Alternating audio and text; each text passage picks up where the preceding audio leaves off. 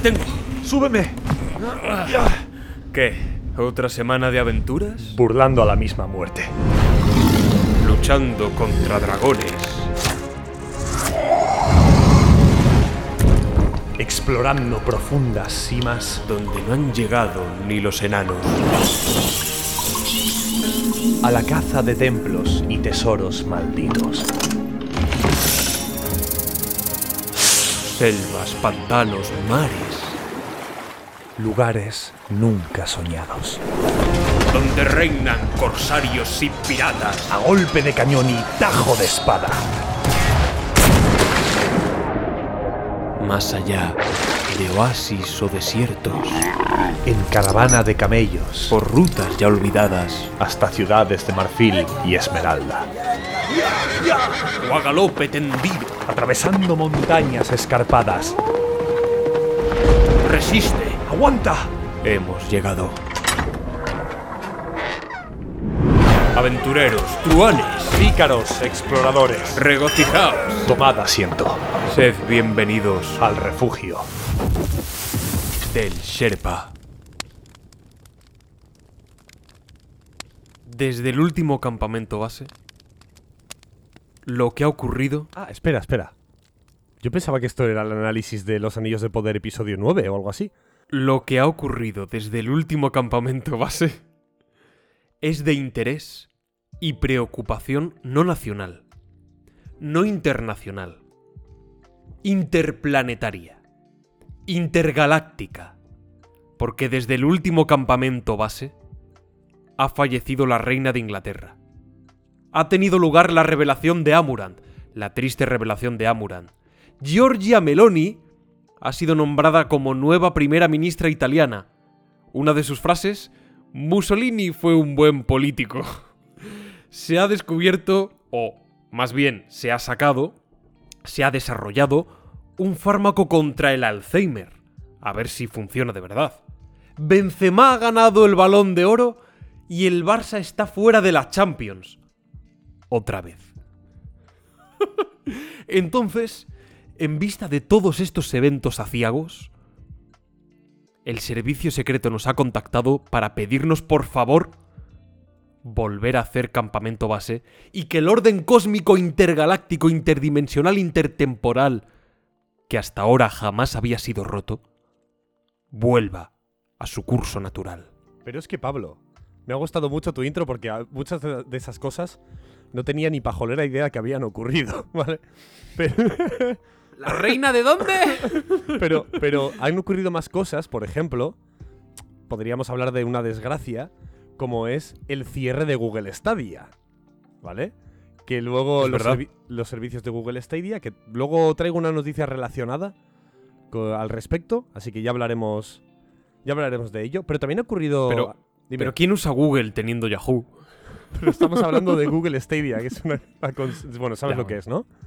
Sí, sí, sí. Yahoo Respuestas, no, el Bing. Bing era el mejor. Ya no existe Yahoo Respuestas, creo que lo borraron, ¿no? ¿Y Bing? Bing, yo te diría que sí, ¿no? no lo sé. Pues no lo Bueno, sé. El caso es que también han ocurrido ciertas cosas interesantes, como por ejemplo, que hemos avanzado con las tarjetas gráficas a la 4090. O sea, estamos ya en, generaciones de, de- de efectos visuales para los videojuegos Vamos, que, que se te va el- Para ver a tu abuela en el Fornite en 4K. por ejemplo.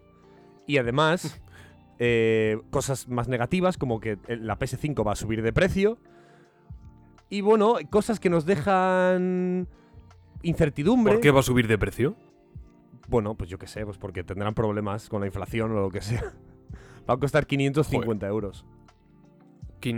¿Y cuánto costaba antes? 500. 500. Bueno, te digo una cosa. Mm, a ver, sí, es mejor que cueste 500 solo. Pero puestos a pagar 500, en, es- en esos baremos 50 euros arriba, 50 abajo, dentro de los 500, pf, ya te da un poco igual. Sí, pero bueno, que es, sí, que es mejor tener 50 Sí. euros en el bolsillo, pero te quiero decir. es obviamente negativo, ¿no?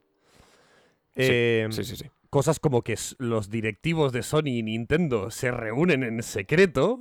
lo cual Vamos a hablar de esto es también. un rumor de lo que tenemos que hablar. Que Pablo el otro día hizo, hizo unas declaraciones apabullantes, ¿vale?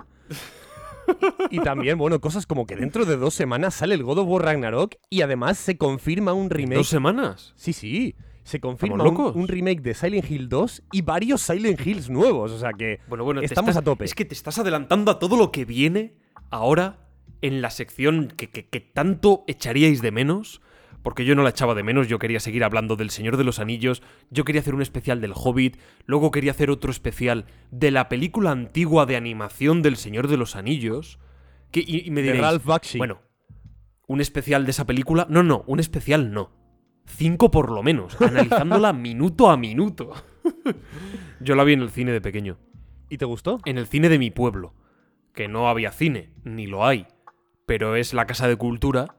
Que esto, el concepto casa de cultura es como muy de pueblo. No, es un no, no, concepto hay como. aquí. También hay el Aquí concepto casa de cultura. Aquí tenemos Kulturechea, que significa lo mismo pero en euskera. Kulturechea. Va- tenemos varias, de hecho. O sea, en Getxo... Ah, pues fíjate, pensé que era como un concepto más. no. no sé, pues para los pueblos, para aglutinar todo el, todo el saber, todo el- Sería como en mi pueblo, la Casa de Cultura, es, se- sería como, yo qué sé, la biblioteca de Alejandría, ¿sabes? Pues para aglutinar todos los saberes, pues ala, ¡pum! a cholón, Pues en una edificación. Esto que es un municipio bastante, bastante grande, es, casi casi una ciudad, eh, y tiene como cinco barrios, y en varios de ellos tienen su propia casa de cultura, su culturechea. O sea que, de hecho, Joder. yo ensayaba por música en- barrio. En, la culturechea de, de Las Arenas, de Romo. O sea que... Bueno, da igual. El caso... ¿Cómo se nota que es el País Vasco y hay pasta, eh? Aquí podemos... ¿qué- qué- qué hace- qué- qué- por dó- ¿A dónde vamos primero? Vamos a lo que toca. Vamos a lo que vamos, a lo que hemos ido siempre desde, excepto en un programa, que lo hicimos al revés, Vale. pero desde los anales de la historia del refugio del Sherpa. Vamos con la actualidad.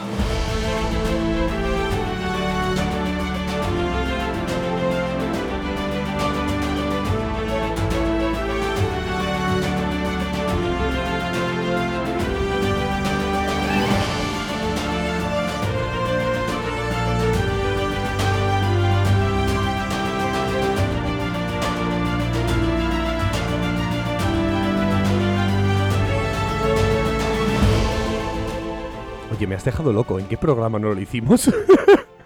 Ah, no te acuerdas, No. ¿eh? No te acuerdas. Fue un especial, bueno, un especial. Era un campamento base más, pero dedicamos una sección a analizar el Kena. ¿Te acuerdas? ¿Kena era? ¿Se llamaba aquel videojuego? Un estilo Souls así ah, y, animado. y empezamos con ello. Sí. Ay, y no como para atraer un poco más la atención de los oyentes, como era rigurosísima actualidad y nos lo habíamos pasado en apenas unos días, dijimos, pues vamos a meterlo primero y ya luego que venga la actualidad. Ahí se nos fue la olla, ¿eh? Dijimos en plan, ¡Buah, acaba de salir! Vamos a pasarnos los dos días y hablamos de él. Sí, sí. Y además, por, por el mero hecho de haber cambiado el orden, Dormammu estuvo a punto de invadir la Tierra. Sí, sí. Cuidado con los campamentos base, porque Pablo y yo estamos convencidos de que cualquier alteración de la estructura o incluso de la continuidad de estos programas troncales pueden afectar a la, rea- a rea- a la realidad del universo, ¿eh? O sea que... Sí, pero no, pero no lo dudes. No, no, vamos a tener bastante cuidado a partir de ahora. A ver, Charlie, mm, tú tienes que estamos como desengrasados de esto de las noticias, pero esto es como montar en bici, que se Sí, recupera por rápido. supuesto. Entonces, tú tienes, por si, por si no te acuerdas, te lo recuerdo, antes de las noticias buenas, el orden es buenas, malas, locas, ¿vale? Pero, pero, antes de las buenas, a veces hablábamos de, pues, noticias más evidentes, que sacábamos un poco de esa clasificación por ser, bueno, demasiado obvias, y las traíamos a colación en este pequeño paréntesis. Entonces, ahora que ya tienes eh, la información, ¿desea vuesa merced comentar alguna de esas noticias? A ver, hay una, hay una noticia evidente, pero que prefiero relacionarla con una noticia personal al final de las Bien. noticias. Así que Al voy a esperar. Recordemos que al final de las noticias hay otro paréntesis dedicado a hablar, bueno, pues de, de esa actualidad. Es que más Pablo se ha tomado muy en serio el rol de lo- del señor de los paréntesis en el, en el debate a cuatro del otro día y, y ahora se está trayendo se está trayendo esa, ¿no? Es- e- esa, esa virtud, ¿no? Ese virtuosismo para usar los paréntesis para, lo- para aquí. Vale, pues yo el resto me lo reservo para la clasificación y también para, bueno, comentar algo de actualidad de esta semana. Pero bueno, que, que realmente tiene más que ver, como has dicho tú, con una noticia que traigo también. Noticia Vale. entre comillas, ¿vale? Porque es, es y no es actual. Bueno, luego, luego lo veréis. Entonces, dicho esto y sin más preámbulos, Pasemos a las noticias buenas.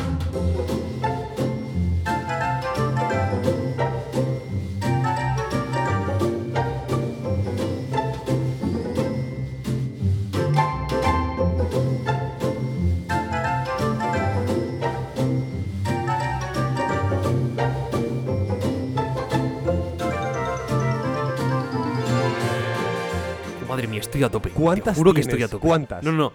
Ten- pero, pero, pero, pero tan a tope que traigo la friolera de una, dos, tres y cuatro noticias. ¿Buenas?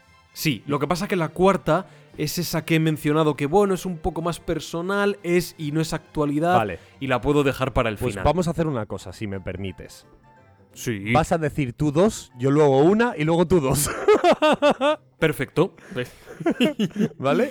De acuerdo. ¿Empiezas tú o empiezo yo? Hombre, si, si es dos tuyas, una mía, dos tuyas, adivina. Adivina quién empieza. Pues entonces empiezas tú. vale, pues voy allá, voy allá. A ver, una noticia que, sin ser un mega fan del juego, pero me ha hecho especial ilusión por lo que significa, el simbolismo que tiene, el cariño de, de miles o millones de jugadores, o al menos cientos de miles. Porque Regreso a Monkey Island es el más vendido de la saga en su primer mes. No se han dado cifras concretas, tantos números o tantos millones o tanto dinero, pero bueno, se ha informado de que es así y nos lo tendremos que creer, digo yo. El caso Joder, como en los que anillos de más poder. allá de este... ¿Cómo, cómo? Como en los anillos de poder. Sí, Que- más o menos. Que te decían cosas y te los tenías que creer. Exacto. Eh, a no ser que venga Gerald de Rivia a explicárnoslo, cosa que por desgracia no ha sucedido en la, en la primera temporada. En fin, ahí tenéis todos los análisis si, si les queréis echar un oídazo, como me gusta decir. Más allá de las ventas, pues más allá de, de los números, esto se puede entender gracias a las buenas críticas que ha cosechado, tanto por parte de la prensa como por parte de, bueno, de los jugadores de, de a pie. Éxito de crítica, de opiniones, eh, éxito también de lo que sería pues la aventura gráfica tradicional, que regresa de la mano de uno de esos clásicos de toda la vida, ¿no? Monkey Island, y por lo visto regresa de la mejor forma posible. Nuevos puzzles, una nueva historia, nuevos personajes igual de carismáticos, con algún que otro guiño también, para los jugadores más veteranos, aunque quizás lo que más polémica o críticas ha suscitado es la estética del juego. Si es verdad que se desvincula un poquito más de sus antecesores, con un estilo más pixelado, de 8 bits, 16 bits, eh, en ocasiones también, entre comillas, una estética más realista. A ver, estoy pensando en Monkey Island 2 y estética más realista hay que entrecomillarlo mucho, pero, pero al menos no busca ese aspecto más cartoon por el que este último videojuego, el tercero, sí se ha decantado. Sí, le estoy echando A mí personalmente me mola bastante, mm, a título, a título personal. Considero que es una buena apuesta, sobre todo por un motivo. Fíjate, estamos ya bastante acostumbrados a que de pronto los juegos pixelados vuelven a estar de moda. Y tenemos unos cuantos ejemplos de ello, sobre todo de este género que es el...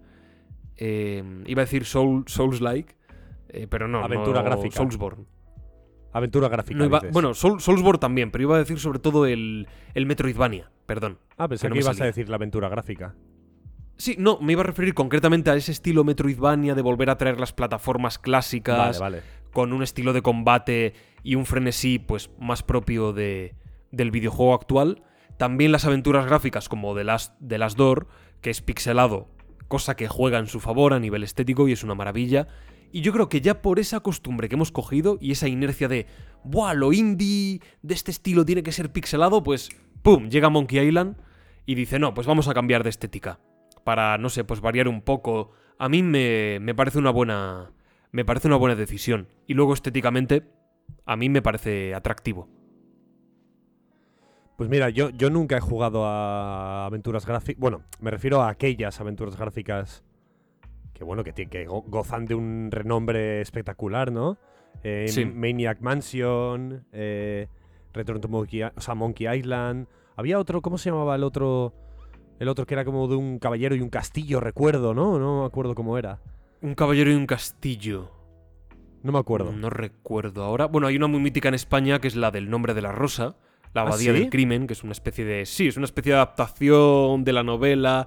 Creo que no es oficial, ¿no? Creo que no se llama el nombre de la rosa, pero viene a ser un poco lo mismo. Y hay también otra que yo he jugado en la Wii, pero que es antigua. Porque cuando sacaron Indiana Jones y el cetro de los reyes, Ah, yo lo jugué en la Wii, e incluía el videojuego antiguo Indiana Jones y el destino de la Atlántida, que es básicamente pues eso, una aventura gráfica de toda la vida. Y la verdad que es un gran juego también, muy muy recordado y muy querido. Pues nunca, nunca me he metido yo en aventuras gráficas, la verdad. Quizás A debería. mí me gustan bastante. Me, me molan. Quizás debería. También, también es un género al que hay que. Creo, ¿eh? Al que hay que entrar un poco, ¿no? O sea. O, o Un entra- poquito, sí. o entrar un poco o haber sido partícipe de, de aquel movimiento en su momento, ¿no? En su época. Y bueno, como yo no, no lo fui, yo estaba jugando a mis. A mis Pokémon y a mis. y a mis Yo jugaba cositas. mucho con mi madre, tío, a las aventuras gráficas. Mi madre y yo nos poníamos con el ordenador y jugábamos joder, el, el mítico Monster Hollywood también, que es un juego mitiquísimo de aventura gráfica. Tiene primera y segunda parte. Y todos los juegos de Nobilis. Nobilis sacaba un montón de juegos. eh, la Isla del Tesoro. eh, bueno, era Regreso a la Isla del Tesoro, porque ya Jim Hawkins era, era mayor. Había uno también de Leonardo da Vinci, eh, ambientado en la propia. Que yo luego, cuando estuve en, en- en el Valle de Loire, en Francia, visitando toda esa hilera que hay de castillos magníficos, pues hay un castillo. Bueno, un castillo, un palacete, mejor dicho. Donde él vivió, donde ¿no? vivía, De cuando donde era vivía mayor. Da Vinci. Sí, y de hecho está enterrado allí, está allí la, Sí, lo la tumba. Un sitio precioso. Bueno, pues el juego, la aventura gráfica, está. No es que esté inspirada, es que transcurre literalmente allí. Y cuando lo visité, conocía cada palmo del lugar gracias al videojuego. Y era una, era una maravilla. Fíjate. Así que bueno. O sea, es increíble a veces cómo los videojuegos pueden hacer, pueden hacer esto, ¿eh? Mira, a mí me pasó con Assassin's Creed. Creo que es un ejemplo muy clásico, ¿no? To- Todo, a todo el mundo le habrá pasado. Mítico. Pero, joder, yo cuando fui a Florencia era como... ¡Buah, chavales! Tenemos que ir al no sé dónde. ¿Dónde está? Carlos, Charlie, dinos dónde está. Y yo, ¡pa' ahí! Y les llevaba yo andando por Venecia, por Florencia. Sí, a- a- t- también se junta con que eh, yo, tengo, yo tengo muchos defectos, pero la orientación no es uno de ellos. Mi- la orientación espacial mía es bastante cojonuda y cuando juego a un mapa de videojuegos o lo que sea, me lo aprendo casi por memoria fotográfica. Es una pasada. Pero bueno. Pablo, tu siguiente noticia buena. Venga. Siguiente noticia, venga. Eh, Carlos, podría ser mala, depende de la perspectiva, pero mira, con lo pesados que hemos sido, no, no, quizás nosotros concretamente no, pero en general la comunidad, con lo pesada que ha sido que ha, que ha sido, pidiendo esto, ahora no nos vamos a quejar, vamos a intentar tener una perspectiva positiva. Y es que... ¿Queríais Silent Hill? Pues toma tres. Porque sí, Vale. en la misma semana nos han mostrado el tráiler del remake, que ya estaba confirmado. Es el 2, ¿verdad? El remake. Sí, de Silent Hill 2, cosa curiosa, pero bueno. No nos quejaremos. Lo agradeceremos y lo abrazaremos cuando salga. Pero es que además, ya no solo el tráiler, han anunciado dos videojuegos más de Silent Hill completamente nuevos. Uno, el Silent Hill F, que previsiblemente transcurriría en Japón, en la década de los 60, y que muestra pues elementos bastante propios de dicha cultura, esa muñeca con, el, con estilo y vestimenta japonesas, las calles de lo que parece pues un pequeño, un pequeño pueblo nipón y un tori, ¿eh? las míticas toris, las puertas sagradas que se encuentran pues bueno en las zonas de templos, de montaña, donde hay algún santuario. Las pagodas, ¿no? ¿El qué? Las pagodas. Sí, exacto, en pagodas, sitios de este, de este estilo. La verdad que a mí el tráiler de, no sé si lo has visto Carlos, pero el tráiler No del visto nada. Silent Hill F, joder, es una pasada. Es que para. para El tráiler, luego el juego será una mierda, pero sí. el tráiler maravilloso. Es que el, para quien no lo sepa, o sea, yo he estado todo desde de jueves a domingo eh, liadísimo con, con un concierto que tenía que ir a dar a Granada. Entonces no he podido, no he podido ni ver tráileres, ni cosas que han ido saliendo, ni del nu- nuevo Pokémon, que sé que han salido varias cosas, ni del God of War Ragnarok, ni, no he podido ver absolutamente nada. Pero bueno, lo tengo que ver, lo tengo ahí pendiente todavía, así que lo, lo veré. Porque me apetece, joder, Silent Hill. Es algo a lo que, Pablo, ni tú ni yo jugamos en su momento. Y tenemos Nunca. muchísimas ganas de, de- de jugar eso. Y me gusta mucho que hablemos de Silent Hill ahora, porque creo que luego lo voy a sacar mucho a colación en la segunda sección del día. En la última sección. Pues además, cuando veas el tráiler. eh, cuando veas el tráiler, te va, te va a dar un mal rollo de narices. Porque. Es que es difícil de describir. Digamos que hay una especie de. de vegetación rojiza. que se va apoderando de la ciudad. que se acaba apoderando de una niña que trata de, de huir de ella. Y en un momento a la niña le crece ese musgo rojizo por todo el cuerpo. ¿Vale? Se convierte como en una especie de, de criatura arbórea. Y se le despega la cara. Como si de una pegatina se tratase, la cara se le despega. Y vemos el interior de su cabeza, no hay cráneo. No hay, cráneo, hay como una. hay oscuridad. Y al borde como una especie de. de sustancia viscosa, como si fuese el cerebro. Es súper perturbador. Y aunque suene muy gore, y visualmente sí que es desagradable, pero no es tan gore como parece.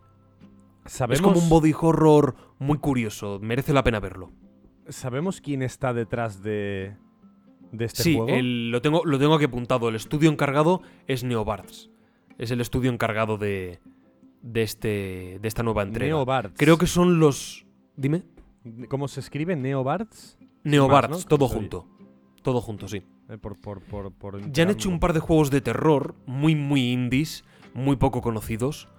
Uno más que un juego de terror es un thriller que transcurre en el espacio y que nos pone como jugadores al mando de una nave. Tuvo bastante buena crítica, tuvo algún premio por ahí. Mm, Yo no lo he jugado. Me sonaba, no, no sabía muy bien de su existencia, Mm. pero algo había oído hablar de este juego. Vale, es que A ver, ¿qué estoy, tal? estoy viendo aquí.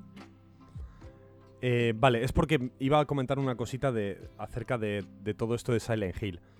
A ver, Konami no, no está haciendo nada, lo cual me parece no una- es de fiar. ¿Eh? ¿Qué has Konami no es de fiar. Por eso te digo, ¿no? Que Konami no está haciendo nada en cuanto a eh, producción técnica, ¿no? Está Parece que no. Está metiendo dinero y que ellos no participen es una noticia cojonuda. Porque Mm, sí, Konami, sí, sí. tu- Konami todo lo que toca desde hace muchos años lo revienta. Y bueno, y todo lo que toca si es que toca algo porque no hace nada. Pero bueno, el caso. Eso es una buena noticia. Pero... em, tiene haciendo el remake a Bluebird Team, que es una, por una parte bien, porque ha hecho Layers of Fear, que creo que es un juegazo, pero también ha hecho Layers of Fear 2, que creo que es un poquito basurilla, ¿vale? Y, Un poquito truñete, ¿eh? y creo que tampoco es un estudio demasiado grande y demasiado... Veremos a ver qué tal les va. Pero bueno, mm, prefiero que lo hagan ellos que Konami, pero da cierta incertidumbre. Y con este equipo, con este equipo para Silent Hill F, lo mismo te digo.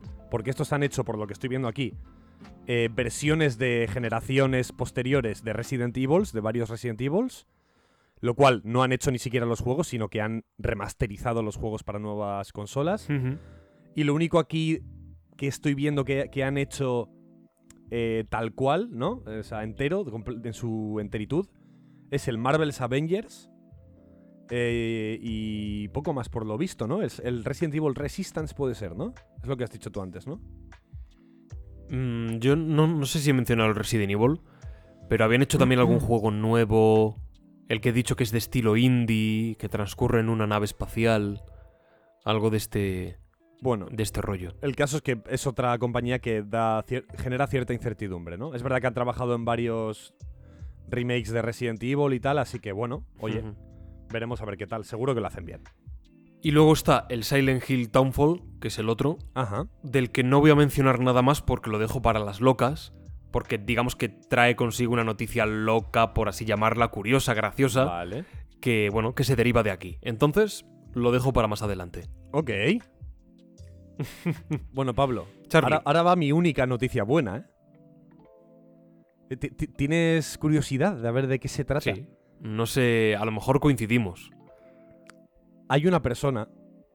Hay, una, Pues perso- no. una personalidad. No coincide. eh, que en este canal. Es un poco. No está al nivel de la tía Ceferina, que es casi una deidad del, del refugio del Sherpa, ¿no? Mm, A lo mejor sí coincide. Vale, pues si coincide, pues no pasa nada. No lo sé. No lo sé. Eh, y luego en el siguiente escalón estaría este hombre, ¿vale?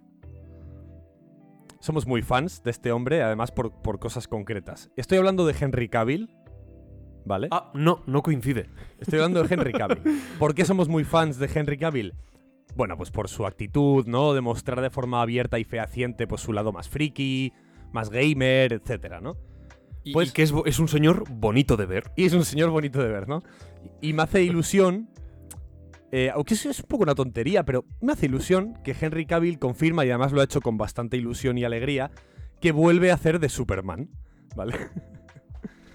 y me hace, me hace ilusión, porque creo que es un gran actor, creo que ha estado en las manos equivocadas en el universo de DC. pero bueno, generar un... Es como nosotros hoy en día si pensamos en Iron Man, pensamos en Robert Downey Jr., ¿no? A mí esto me gusta. Que un actor se quede como con, con la imagen predefinida de un personaje na- eh, mm, ficticio, ¿no? Y me da la sensación que el, que el universo DC no había conseguido, ¿no? Esto, como, como que lo intentaba, lo intentaba, pero como todas las pelis eran un poco, un poco olvidables, no un deja- poco chufla. ya no voy a decir malas, pero se olvidaban. Entonces ya no te acordabas de quién era quién, quién casi no te acordabas. Pero bueno, me hace ilusión que con este nuevo cambio de dirección que quizás esté haciendo DC, espero que Henry Cavill tenga ahí un hueco y, y siga a tope con su Superman. De, todas formas, es solo para. Porque creo que hace un cameo en Black Adam, en la película nueva Sí, de, Sí, sí, de Black Adam. Pero ¿van a hacer más de Superman también donde él sale o.? A ver, de momento es para eso, pero si sale, si hace un cameo ahí, me imagino que es porque Ya. dentro del universo sigue siendo el Superman. Sí. Así me que bien por él. A ver, todo indica que sí, que debería ser así. Veremos, veremos. Ay, Carlos, Carlos. ¿Quieres que continúe con mis dos siguientes? Venga. Una tiene que ver con un señor que también nos encanta. Por eso yo me he confundido. Cuando has dicho, an- antes de decir Henry Cavill, no, es algo que después de la tía Ceferina, no sé qué. Estoy hablando de Miyazaki. Hombre, pero eso no está es por la encima de, noticia- de- de la tía Ceferina. No es que la noticia tenga que ver con Miyazaki exactamente, pero sí con uno de sus juegos. vale. Uno de sus juegos más comentados, más queridos, que más hype crean entre la gente, es Bloodborne. ¿Qué ha pasado con Bloodborne? ¡Capachao! Pues ha pasado lo siguiente. Que de pronto Sony, la cuenta oficial de Sony, subía una imagen amplificada, pixelada, de un videojuego. Y le preguntaba a la gente, a las masas, lanzaba la pregunta de ¿Sois capaces de averiguar de qué juego se trata? Era muy obvio. Era el sombrero del atuendo, si no me equivoco, de cazador ceniciento, ¿verdad? Que tiene como unas alas, como unos... ¿O no es ese? No, creo, creo que no. Creo que es el del atuendo del cazador, sin más. Ah, ¿es el atuendo de cazador clásico? Sí. Pues me equivocaba. Pensaba yo que era el Ceniciento. El, digamos, esta portada. Esta portada de. que tiene así como el tío de espaldas. Es el atuendo de cazador clásico, ¿no? Mm, yo te diría que sí. Es el atuendo ser. cazador. Bueno, que se distinguía muy Pero igual me equivoco, ¿eh? Pero bueno. Se distinguía muy rápido, muy fácil, y la gente enseguida, ¡ostras, Bloodborne, no sé qué, no sé qué! Y en un momento determinado Sony coge y borra el tweet. Ya está. Como si de un error se tratase. Claro, imagínate. La gente ha empezado a especular. Van a anunciar un nuevo juego, van a anunciar un remake de Bloodborne a, a 200 FPS, van a sacarlo para para sacarlo para la Game Boy. Pero Sony no ha dicho nada más. Evidentemente, esto no se trata de un error, no puede ser un error, algo, algo han querido decirnos. O no, o están jugando con nuestras diminutas mentes. El caso es que todo el mundo espera nuevas de esta esperadísima segunda parte, quizás, o de este esperadísimo remake, remaster tal vez. ¿Quién sabe, Carlos? Yo odio venir a decir que te voy a guardar la fiesta. No sé, a mí me da igual. Pri- primero por dos motivos. Primero porque esa noticia la traía John Locas, así que Vale. eh, me cago en tu vida, ¿vale? y segundo motivo porque Sony ya llevaba haciendo esto una semanita con otros juegos que ya existían. Entonces no tiene por qué Sí, estar sé, diciendo absolutamente nada. O sea, ha hecho lo mismo con Horizon Forbidden West la semana pasada. Entonces, Sí, pero Bloodborne es Bloodborne, Carlos. Joder, pero es que, cl- claro, es un poco tontería. Ya la gente es. Cuando hay. Cuando hay muchas ganas de algo, la gente está muy conspiranoica, cualquier tontería. De cualquier tontería se sacan hilos de, de, de teorías locas, ¿eh? Carlos, no te rayes. Se viene Bloodborne 2. No, no, sí, ojalá, sí, ojalá. no, vamos. Por favor. Ay, ay, ay. ¡Tomen mi dinero! Mi cuarta y última noticia, solamente voy a decir una palabra. Bueno, dos palabras. Un nombre. Un nombre y un apellido. Y luego ya... Ya desarrollo. Indiana Jones. Ya está. Pasemos con esto, con esta simple mención. da, tu, da tu paso, Carlos, que yo... Yo no puedo. ¿Qué te pasa con Yo no Indiana puedo. Jones? No, no, no es, no es Indiana Jones, es lo que viene ahora.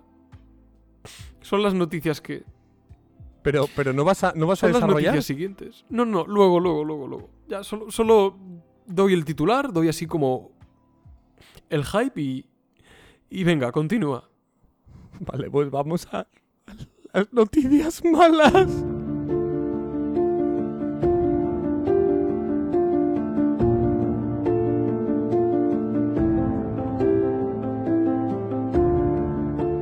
Bueno, bueno, bueno, bueno, bueno, bueno, ¿con qué energía vengo yo a las noticias malas, Pablo? ¿Traes mucha mandanga o qué? Yo traigo tres. Yo tengo una... ah, y dos. Pero la segunda es muy breve, es también otro titular. Entonces empiezo yo. Sí. Esta dale. vez empiezo yo. Ok. ¿Cuántas, ¿Cuántas eran? Perdona, tres. Three. Ah, O en euskera, olvidado. Iru.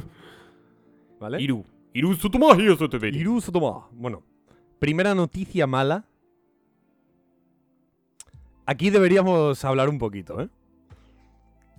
A ver, yo estoy expectante. Call of Putin Mierda, me la has pisado. no llegaría a Xbox Game Pass durante años por un acuerdo con Sony. Vale, Años, recalca. Años. años. Esto hay que hablarlo, porque aquí, aquí que seguro que hay algún espectador oyente que dirá, ah, estos son unos Sonyers de mierda, capullos, hablan de Xbox, que es lo mejor. Pues joder, también aquí vamos a meter mierda a Sony, por lo menos yo, porque a mí Ah, esto no, me no, a parece, mí me parece bien. a mí esto me parece una, una putada, eh, dicho, dicho con todas las palabras y letras de la palabra. Y luego también volveré a decir algo, pero bueno, en este caso, Pablo, ¿a ti, te- a ti qué te parece? A ver, sinceramente, Sí, me da exactamente igual. ya sé que te da igual, a mí también me da igual, Vale. pero Eso lo primero. vale. Pero no porque, sea. Call of Duty yo nos- porque tengo una Play. da un poco igual. Sí, yo tengo una Play, juego en la Play. Si tuviese un- una Xbox, jugaría con la Xbox, pero te quiero decir, valoro también el no gastarme dinero en cosas. Entonces, En efecto. entonces no tengo una Xbox. Y en su momento deci- decidí comprarme una Play porque, bueno, me agradaba más. Y a lo que iba a jugar, pues lo iba a jugar más en la Play. Y la gente que conozco tiene una Play y si jugaba en multijugador online, pues iba a jugar con la Play, ¿vale? Entonces, dicho esto, más allá de un poco la indiferencia, tratando de ser crítico, de tener una, una perspectiva más o menos objetiva del tema, por un lado entiendo a Sony, es decir, si tú tienes pasta como empresa, hablas con, con los responsables de Call of Duty con Activision, ¿verdad? Si no me equivoco. Hablas con ellos y les dices, oye, mira, ¿por qué no te pago tanto este acuerdo, tanto tiempo, tal, tal? Sony entiendo que pagará una pasta por esto. No Activision, no así, dame un eurito a- a- al mes y arreglado. Ojalá. Eh, pagarán una, un pastizal. Oye, se ponen de acuerdo, lo pagan, firman un contrato, no sé qué. Pues oye, pues. Pues adelante. Mm, Yo preferiría que todo el mundo pudiese jugar a todo en cualquier consola, ¿no? Yo creo que se democratizaría todo y yo creo que también ganarían bastante pasta. Porque habría más gente que jugaría un Uncharted, un Bloodborne, hablando ya de los que son puramente exclusivos. Gears of War, ¿no? Por parte de Microsoft, que también son exclusivos suyos. Bueno, mm, sería lo óptimo, pero como no es así, entiendo también esta guerra de consolas. No, no, no la entiendo a nivel de jugadores, ¿vale? Que alguien me diga, no, pues es que Sony es una mierda, no, pues es que los de Microsoft son unos... Eso me parece absurdo. Pero dentro de cada compañía, a nivel comercial, para intentar sacar el máximo beneficio y optimizar recursos y... Pues bueno, pues es algo que, que son estrategias y es lógico. Lo que no puedo hacer es derivar en una guerra de consumidores como si se lo tomasen a pecho de forma personal. Esto lo considero ridículo. A ver, lo primero, comentar que eh, sí va a salir para Xbox y PC, pero, pero sale a pago, Claro, claro. igual que en, que en PlayStation, ¿no? Eh, a ver, ¿qué pasa aquí? Los- las dos son grandes empresas eh, con, con un capital seguramente eh, absurdo. La diferencia es que Microsoft tiene, o sea, Microsoft no, Xbox tiene detrás a Microsoft, ¿vale? Que es probablemente una de las empresas más millona- multimillonarias o multibillonarias del planeta. Sony es una empresa multimillonaria, pero no tiene detrás a otra empresa multibillonaria, ¿vale? Entonces, entiendo que Sony esto, por supuesto, que lo hará por, por, por, por miedo, lo hará porque está acojonada. Porque eh, mucha, ¿cuánta gente comprará la PlayStation para jugar a Call of Duty? Pues seguramente muchas personas. Entonces se te cae parte de la, de la audiencia y como estrategia de, de- de empresa la veo lógica. O sea, entiendo que Sony diga, pum, voy a hacer esto. También porque, como tú dices, Pablo, ojalá todo se pueda jugar en cualquier sitio. Pero claro, si todo se puede jugar en cualquier sitio, Sony quiebra. Sony quiebra. Eso de por sí tenemos que tenerlo Ya, claro. sí. Porque Es- entonces Es muy probable. Entonces, ¿quién va a comprarse la consola de Sony por encima de la Xbox?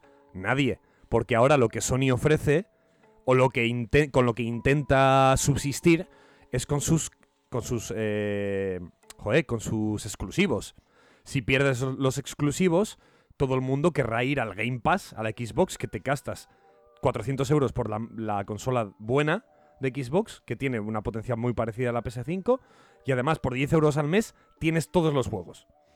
Entonces, Sony quebraría, porque no tiene el dinero para aguantar una, una suscripción de pago mensual como Xbox y, salir para adelante.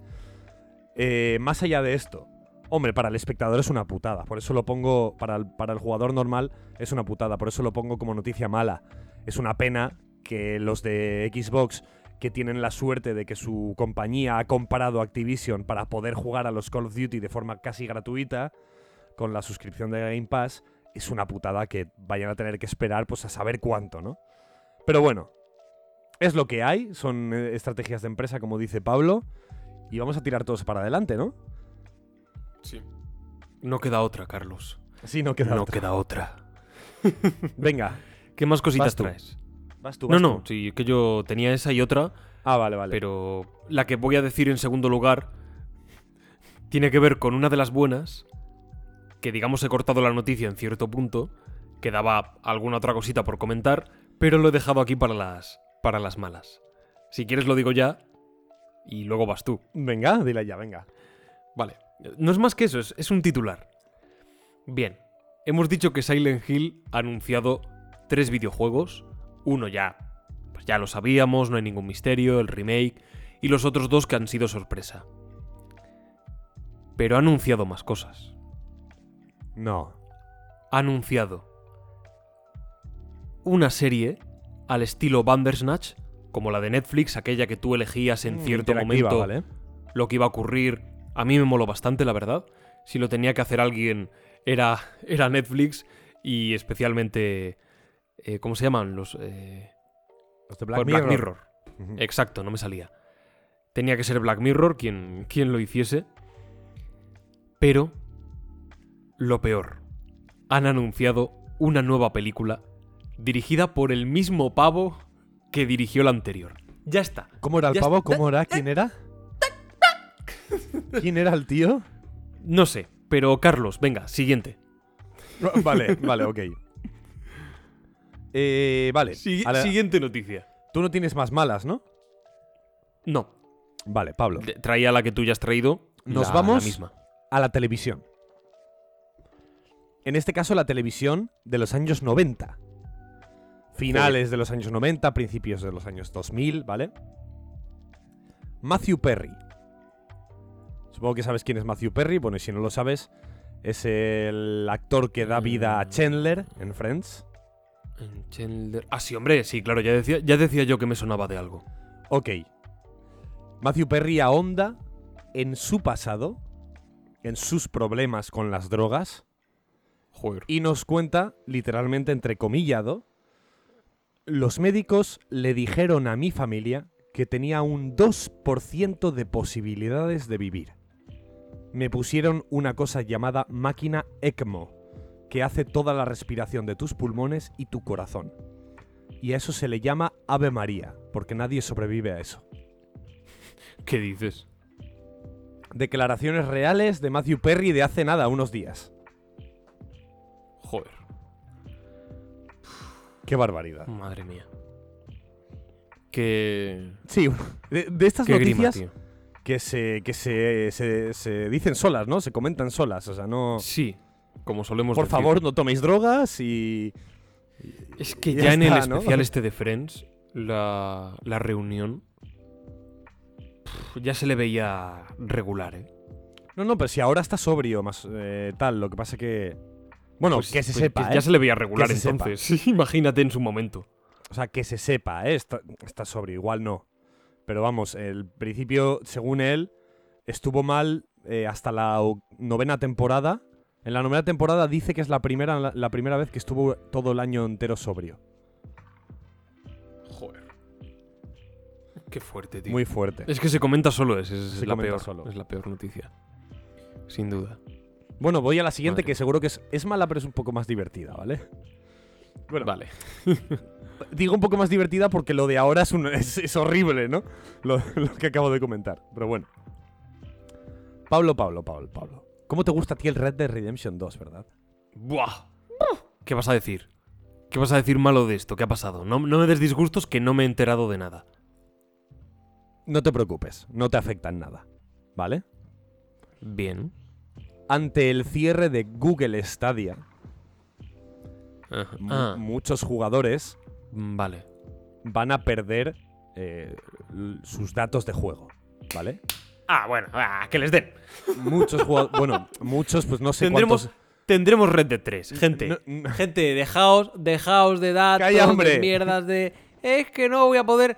Anda ya, hombre, pero si vas a jugar al 3, ¿qué, qué datos? ¿Pero qué 3? mierdas Pero si para el quieres? 3 quedarán 10 años. ¿Pero qué estás Sí, diciendo? pero, pero ¿cómo lo vamos a gozar? Sí, Pablo, pero son 10 años. Bueno, da igual.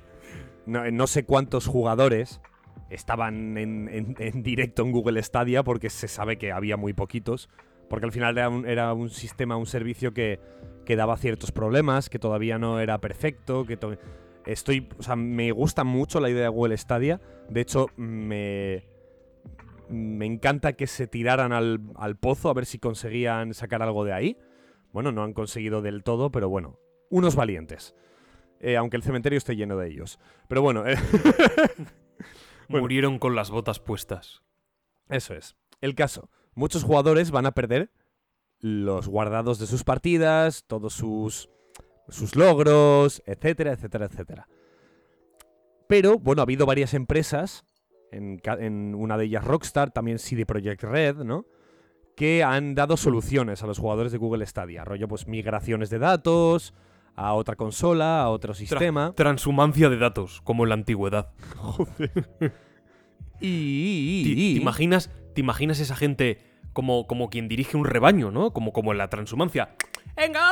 ¡Eh, eh! ¡Epa! Y, y- y se, se tratan de meter por la ciudad, ¿no? Y, Los y megas. los coches y tal. ¡Eh, por ahí no! ¡Esto! ¡Pista! Y, y- y esos. Así. ¿Y esos, esos, esos tíos qué hacen? O sea, ¿llevan a los megabytes uno por uno o a los, o a los Claro, bytes? eso, tirando un palo, así, golpean.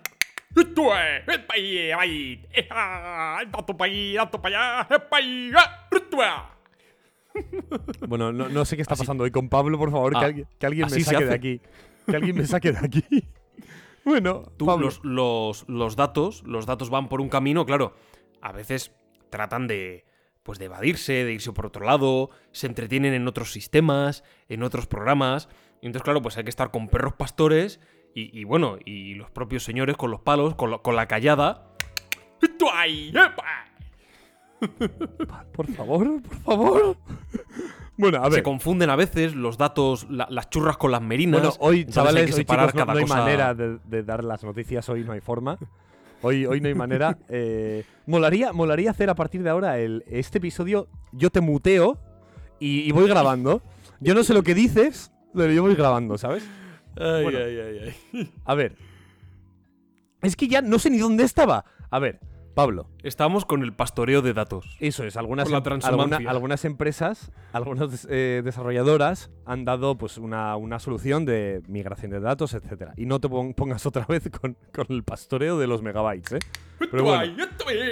El caso. ¿Qué ha pasado? Que aquí entra en juego un jugador en concreto que llevaba 6.000 horas de juego Sí, sí, sí, sí.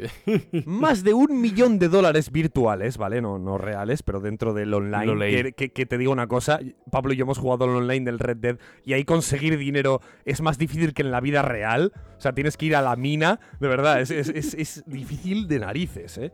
Bueno, da igual. Eh, 6.000 horas de juego y un, más de un millón de dólares virtuales del Red Dead Redemption 2. Y lo va, es posible que lo vaya a perder todo. Y diréis, pero, pero, pero si Rockstar, me acabas de decir que Rockstar está dando la opción de migrar los datos. Claro, pero Rockstar ha puesto una condición. Que tú hayas jugado los 30 últimos días al cierre de Google Stadia. Y creo que es Joder. posible que este jugador no pueda cumplir este requisito. Eso es una mierda, ¿eh? Vaya, vaya, vaya. Eso, eso es una mierda, tío. Eso no puede ser. Después de un millón de... ¿Ves? Esto es una de esas cosas que se dicen con, con el ejemplo típico de... Claro, si yo tengo fotos en mi ordenador, en un pendrive, y por lo que sea se me fastidia... Vale, lo tienes en la nube. Ok, vale, pues la nube Se ya te- es otro sistema. Se te fastadia. Bueno, Joder, ya está. mía. ¡Esto ahí! ¡Esto ahí! ¡apa! Ahí. Bueno, se te fastidia. ¿Y, y qué? ¿Y ahora qué haces con esas fotos? Ya no las tienes, las has perdido. En Te efecto. quedas sin todos esos recuerdos. Sin embargo, con el analógico, los álbumes de fotos, pues no sé, se te tendría que prender fuego la casa, ¿no? Para que tú pierdas los álbumes. Es más complejo. Y la verdad que es un buen ejemplo para este tipo de... eh, bueno, de elementos técnicos que de pronto te llevan una inversión económica y de tiempo enorme que se ve, pues, desaparecida, ¿no? Es que... ¿A dónde va todo eso? Eso, eso te pertenece. Pero, pero claro, pero el juego tampoco es tuyo, no... El, sí, el juego es tuyo. Pero todo eso queda en manos de alguien ajeno. Eh, Y tú deberías poder reclamarle. Pero sin embargo... No sé, es, es- es- es una movida, tío. Supongo que de alguna manera. si Tienes se- algo si que realmente hace- no tienes. si se hace viral, y lo importante que es en las redes sociales tener una buena imagen, que supongo que, que creo que se ha hecho viral, no, no, no, me, no he seguido un poco la pista, así que no sé qué habrá pasado, es posible que Rockstar acuda a ayudar a, a este jugador, seguro. Pero bueno, que tiene su gracia, ¿no? Y, y la putada sí, sí. de... Le has metido 6.000 horas al Red Dead Redemption 2. Pablo, 6.000 horas. Y no te lo has pasado todavía, seguro. No lo tienes ni al 100%. o sea, 6.000 horas. Bueno, ya está. 6.000 horas. Muchísimo tiempo. Dejémoslo ahí. ¿A dónde vamos ahora, y Pablo? yo creo que no tenía nada más, te he dicho, ¿no? Sí, ya dije lo otro. Vale, pues yo estaría. ¿A dónde vamos? Nos vamos a las noticias locas.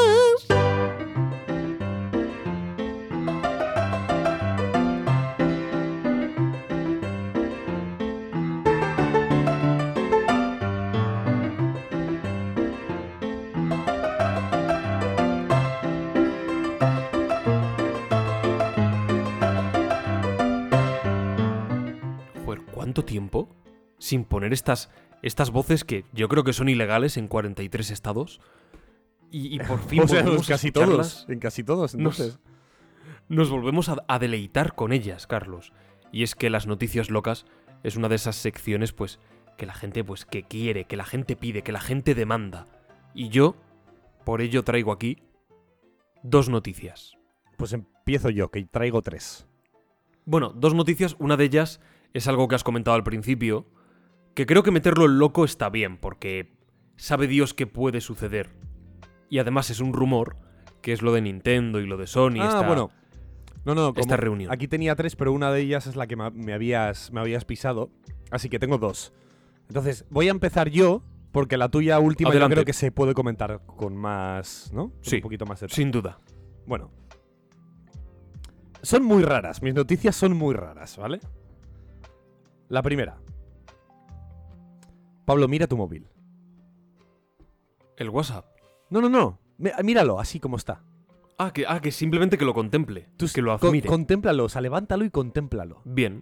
Tú Lo, estoy- sabes lo he puesto que- en una esquinita, apoyado, y lo estoy contemplando. Tú sabes que Bien. ahora mismo, sin previo aviso, ni, ni vaselina, ¿vale? Tu móvil puede ponerse a pitar y a vibrar como un demonio. Ojalá lo haga. Es que lo peor es que si ocurre, Ah. Pablo, Pablo se reiría un montón. Eso, mira, yo te digo una cosa. Ahora mismo, mi móvil lo hace. Y yo lo primero que hago es empezar a partirme el culo de risa. Pero te lo digo, pero te lo digo muy en serio. Lo que vas a decir tiene que ver con el gobierno. Efectivamente, efectivamente. Vale, Me ha hecho mucha gracia. Me ha hecho mucha gracia, sí. Pero no, te- no os preocupéis porque os puede pasar a todos aquí en España, ¿vale? No, en, en- en Latinoamérica, que yo sepa, no, porque el gobierno de España ahí no tiene autoridad. Menos mal, qué suerte tenéis. bueno, eh, no, no os preocupéis, porque se trata de unas pruebas que está realizando el Ministerio de Interior de un sistema de alerta para la población en caso de pues desastres naturales o catástrofes, ¿vale? Para avisar a la población de pues fuera de aquí, coño, que viene que viene, yo qué sé, una riada de pollos, ¿sabes? A, matarnos a todos, como el de Legend of Zelda, ¿no? Pues entonces para eso utilizarían este tipo de alerta. Pero me hace mucha gracia que seguramente haya gente por ahí que le haya ocurrido, le haya saltado la prueba y se hayan quedado flipados, en plan, ¡me han hackeado, mamá! Tío, ¿por qué no he sido yo uno de esos afortunados? ¿Por qué no he sido uno de los elegidos para que su, su móvil pues le entre de pronto un berrinche virtual? Ojalá. Es que para ti es de afortunado eso. ¿no? Ojalá. ¿Para mí qué? Para ti es de ser afortunado que te toque. Para mí, joder, es algo bello. Estar en tu casa y que de pronto tu móvil empiece... Porque yo me, yo me lo imagino así, gritando, tu móvil, tu móvil viniendo a decir, eh, ¡Mátame, por favor! Me cago en la leche. A mí, a mí me parece maravilloso. Ay, Ay, ay, ay, ay, que me voy a morir, ¿eh? Joder, por cierto, me acabo de dar cuenta que sí que tengo otra noticia loca, que es la que he dejado colgada antes, de Silent Hill. Es que Silent Hill me vale para todo, para bueno, malo y loco. Eh, date cuenta tú. Pues venga, adelante, ¿Qué? adelante. Qué versatilidad. Adelante, Bueno, Pablo. la de Silent Hill la dejo para luego. Voy a decir primero la de The Witcher. ¿Qué ha pasado con The Witcher? A ver, más que Ah, no sé si ah, es loco. creo que la he es- visto, creo que la he visto, creo que la he ¿Lo has visto? No sé si es loco. Es, es un poco más malo que loco. Pero es gracioso. Es gracioso por un detalle. A ver, los guionistas de la serie de The Witcher se reían de los libros y de los videojuegos. Y yo me pregunto, ¿esa gente de qué se ríe? los responsables de la serie, responsables nunca mejor utilizado el término, responsables de semejante barbaridad, ¿de qué Bueno, se de la reían? segunda temporada, ¿no? Bueno, la primera tampoco es para tirar cohetes, ¿eh? Pero la primera había episodios que te gustaron mucho. Bueno, había algunos que no estaban mal. Aún así, ¿de qué se ríen? Y es que, bueno, no sé cómo se pronuncia, Vivo de Mayo, o algo así se llama, un antiguo guionista, ha dicho que en The Witcher algunos de los guionistas no les gustaban los libros y los juegos, incluso se burlaban activamente del material original. Hay que respetar la obra antes de poder añadir algo a su legado. Y yo creo personalmente que tiene toda la razón. Fíjate que yo he jugado a The Witcher. No me lo he pasado entero. He jugado más bien poco. Porque no sé, no. No le veo. a- aprecio ciertas cosas del juego. eh, veo ciertas virtudes. Pero no sé, tío, se me atraganta muy rápido el juego. No me parece para tanto. Y debería de darle una, una quincuagésima oportunidad. Pero de ahí a no sé, estar de guionista en la serie y burlarte del juego, cuando es infinitamente mejor, hay que admitirlo. Por Dios, no sé, yo creo que mm, te puede gustar más o menos, puedes ser más o menos fan, pero tienes que tener cierto mimo por la historia que estás contando, por la adaptación. Tienes que, no sé, acunarla, tienes que arrullarla y ser capaz de extraer lo mejor. Y aquellas cosas que quizás no te gustan tanto, pues poner de tu parte para conectar con ese proyecto. No sé. Eso como mínimo. A ver, mm, yo voy a responder muy rápido. Muy, muy rápido. Respetar una obra se traduce en hacerla con más ilusión y eso se traduce en hacerla mejor. Ya está. Es que no, no voy a responder con nada más. Punto final. Venga, siguiente noticia. Vale, voy. Ahora sí, mira tu móvil, Pablo. ¿Pero el WhatsApp o, o lo, o lo contemplo El- de nuevo? El WhatsApp, el WhatsApp, ¿vale? Vale. No Vale, me estoy- limito simplemente a mirarlo. No, no, no. Le voy, a, le voy a mandar a Pablo una cosita. ¿Vale? Para que lo sepan los espectadores. Esa es mi noticia loca, ¿eh? O sea, lo que te voy a mandar es toda la noticia loca, ¿vale? Aparte de todos los minutados que te he mandado, ¿vale? Ahí está. De Twitter. Sí, ahí está. A ver, un hilo de Twitter no me Venga, a ver qué tal. ¿Cómo? Bueno, está ¿Cómo? Pablo- ¿Cómo? Está Pablo mirando ¿Cómo? una- unas imágenes en ¿Cómo? Twitter. Explica, Pablo. Pero estamos locos. ¿Qué estás viendo? No puede ser. Ostras, qué locura. ¿Qué estás viendo, Pablo? No, pero esto es men... ¿Es de mentira? Sí, Que sí, no, que claro no. es de mentira. ¿Qué- o sea, ¿cómo- ¿a qué te refieres con que es de mentira? A ver, a ver, a ver, a ver, a ver, a ver, a ver, a ver. Es, es real, claro que es real. ¿Cómo que es real? Que, que- que- Pero, no, las a ver, imágenes no son me, no me confundas. Vale, vale, vale, a ver. Estoy viendo un vídeo de Ámsterdam y, y, y- y aquí pone, aquí pone que este vídeo de Ámsterdam no es Ámsterdam realmente. Es decir, es Ámsterdam en, en el Call of Duty, en el nuevo Call of Duty.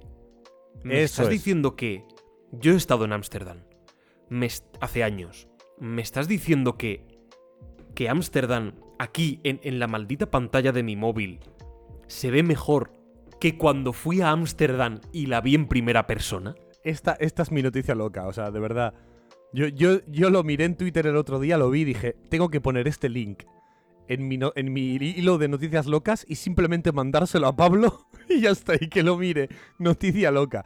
A ver, que por supuesto Qué locura. habrá algo que yo no haya visto o, o que no haya yo logrado percibir, que se vea mejor, pero a mí no sé por qué me ha impactado especialmente estas imágenes. O sea, lo he visto y he dicho, me cago en la leche, pero, pero esto se ve mejor que, que, que, que el cas de limón que tengo aquí a mi izquierda. O sea, Qué locura, tío. Es hiperrealista. Lo- Y encima no se ve del todo en HD, ¿eh? Por la calidad del vídeo Sí, o sí, en sí. mi móvil. Esto Me si lo ves ya a 4K o... Joder. me gusta además que te- ahora te he traído una, una, una noticia interactiva. Eso me gusta la idea, ¿no? El concepto. Está guay. Bueno, lo miráis por Twitter si queréis. eh, Call of Duty, eh, nuevo Call of Duty Amsterdam en hashtags por ahí y lo vais a encontrar seguro. O sea, a mí, a mí me ha dejado loco. Que se ve muy bien, básicamente. Que se ve como, yo qué sé. Como si resucitasen aquí ahora Mil demonios. Te toca, Bueno. Pablo. Me toca. Eh, yo, ¿Tú tienes alguna más? No, ¿No? Pues podemos ir a lo que hay que ir. Pues venga. El rumor. El rumor de la reunión, de la supuesta reunión secreta, que a lo mejor no es tan secreta, entre, entre Sony y Nintendo. Carlos, que fuiste tú el que me dijiste esto. A ver. Creo que fue una de las conversaciones más divertidas. Así, fue cortita, pero fue una de las conversaciones más divertidas que yo he tenido con Pablo. Fue por teléfono. Yo es estaba. que significa muchas cosas. Sí, acab- Una acab- reunión de este tipo. Yo acababa de, de, de tocar en, en un escenario en Granada. Estaba en el backstage, ahí. Y le llamo a Pablo porque vi la noticia y dije, le voy a llamar, le voy a contar esto. Bueno, también porque me estaba escribiendo con... Y digo, bueno, pues aprovecho ahora que seguro que está disponible. Y le dije, ¿sabes que hay un rumor? Es que lo mismo, como yo no he podido mirar muchas cosas de estos días, pues igual, lo mismo ya se ha dicho que es mentira, pero bueno. No, no, no. He No, mirado no y no ha salido nada, más que yo sepa. Vale, perfecto. Y le he dicho, ¿tú sabes que se rumorea que Sony y Nintendo se han reunido los altos directivos ahí en una reunión secreta, tal, no sé qué? Y Pablo me ha dicho, eso, eso tiene que ser ilegal. Vale, oh, Y luego le pregunté, pero es como raro, ¿no? Es como que si tú te imaginas... Es como que, a ver, voy a, voy a explicarlo mejor. Nosotros somos capaces de imaginar un contexto en el que todo se pueda jugar en cualquier sitio, ¿no? Porque es casi un futuro que, que- al que deberíamos tender, ¿no? Al futuro en el que puedas jugar a God of War en, en, yo qué sé, en, en el microondas de tu casa, ¿vale? Entonces, Pues, Entonces quizás es más fácil jugarlo en el microondas que en la Switch, Bueno, dada pues- la potencia de la maquinaria. Ahí andará, ahí andará. Y entonces, claro, mi pregunta a Pablo fue, ¿aún así no te parece que pensar en un juego de Nintendo como yo que sé, Mario Bros, jugándolo en la PlayStation, ¿no te resulta como algo súper antinatural? Y Pablo me dijo, Rarísimo. la respuesta de Pablo fue, que- creo que fue esta, ¿eh? No me, lo tienes Dije- que... Di- dime, Mira, di- dije, di- dije muchas cosas, pero entre ellas dije algo así como, a ver, esto habría que someterlo a debate nacional. Que, que tú puedas jugar en, en- en la Play, en la PS5, en la Xbox, al Mario, te quiero decir, por algún lado, por algún lado se le están viendo las costuras a la sociedad. No, pero- podemos pero, seguir tú así, Carlos. dijiste... Pero, pero, espera, pero, pero Carlos, tú, es que, párate a pensarlo. Párate a pensarlo, es que Estoy ilegal, paradísimo. ilegal tiene que ser, no, no puede. Ahora mismo, ahora mismo, en el panorama actual, para mí hay dos debates, que es la eutanasia y jugar al Mario Bros en la Play. O sea, estamos aquí ahora, efecto. o sea, eh, Mario, Mario en la Play. Pero ¿qué nos creemos? Que, que estamos jugando a ser dioses ahora. Pero, Sí, pero ¿cuáles son los, efectivamente. ¿Dónde están los límites, Carlos? ¿Dónde están los límites? Pero es que además, además Pablo dijo, dijo una frase muy chula, que es, me resulta muy inquietante Mario Bros. en la Play. me gusta la idea de, es inquietante, ¿sabes? Madre mía, yo, yo, ya, ya no sé qué vamos a ver, Carlos. No sé qué es lo próximo que vamos a ver, pero de verdad te digo que, que ahora, ¿qué, será lo siguiente? ¿Eh? Que la Switch tenga los gráficos de un PC. Pero, está, pero estamos locos. Pero estamos locos, Carlos. ¿Estamos locos? No sé, tío. A ver, que, que igual luego no, no significa nada, ¿sabes? Que luego es lo típico que ha sido una reunión, yo que sé, vete tú a saber para qué, en temas de distribución, o al final son las dos compañías japonesas, ¿no? De, de, de- de consolas, así que no sé. Pero ojalá sea algo, algo loco. Se han reunido para comentar el último capítulo de Doraemon. Ojo, Pues, pues seguramente. ¿Te imaginas? Tienen ahí Ay, ay, ay. el club de la medianoche, son. ¡Ostras! Cuidado. A contar Cuidado. historias de terror to guapas. Ah, La, la- la historia de, del, del- de la ROM de Mario eh, que está maldita, ¿sabes? el CD-ROM. sí, el ¿Te CD-ROM maldito. CD CD-ROM. ¿A que CD-ROM suena como a. a Luis XVI? para mí. Yo te, digo la- VIII. yo te- te digo una cosa. Para mí, carruaje y CD-ROM. Ambas palabras van muy seguidas, ¿eh? Sí, ahí estaban Enrique VIII y Luis, Luis XVI, sí. Para mí, trilobites y CD-ROM no tienen Ojo, tanta distancia como hacer- parece. Acabas de hacer un spoiler, ¿eh? He hecho un spoiler. Sí. Luego, luego, luego explicamos. Luego explicamos. Vale. Porque eso de trilobites tiene relación con algo que se va a venir en el refugio del Sherpa. Bueno, bueno, ahí lo dejamos. Trilobites. Trilobites. Y CD-ROM. CD-ROM también sirve. CD-ROM también. Pablo, noticias ¿Qué? personales. Sé que tú tienes aquí algo que decir, ¿verdad? Yo también. Sí. Eh, una cosa, ¿quién gana? ¿Quién gana noticias buenas? Yo creo que yo. Vale, pues venga, a tope. Malas ganas tú. ¿Vale? Y locas... Te diría que tú también, ¿no? Lo someteremos A a, ver. debate. Has traído una noticia interactiva. Ya, eh, es- eso no. da puntos, la verdad. eso da puntos. Es verdad que yo he enlazado bien eso de Silent Hill, buenas, malas... Ah, no, que no he dicho lo de Que no has Silent dicho, Hill. no lo has dicho, es verdad. Que la no lo he dicho. Que no lo has dicho, por favor. Este Venga, es el gol del Madrid en el 93. Se viene venga, ahora. Venga, vamos Se a ver. viene A ahora ver si la consigues, remontada. si consigues que sea mejor que una noticia interactiva, ¿eh? Bueno, no creo, pero es graciosa. A ver, Vamos a ver. Silent Hill Townfall es ese segundo juego, bueno, tercero, pero de los juegos que son nuevos, pues el segundo que se ha anunciado.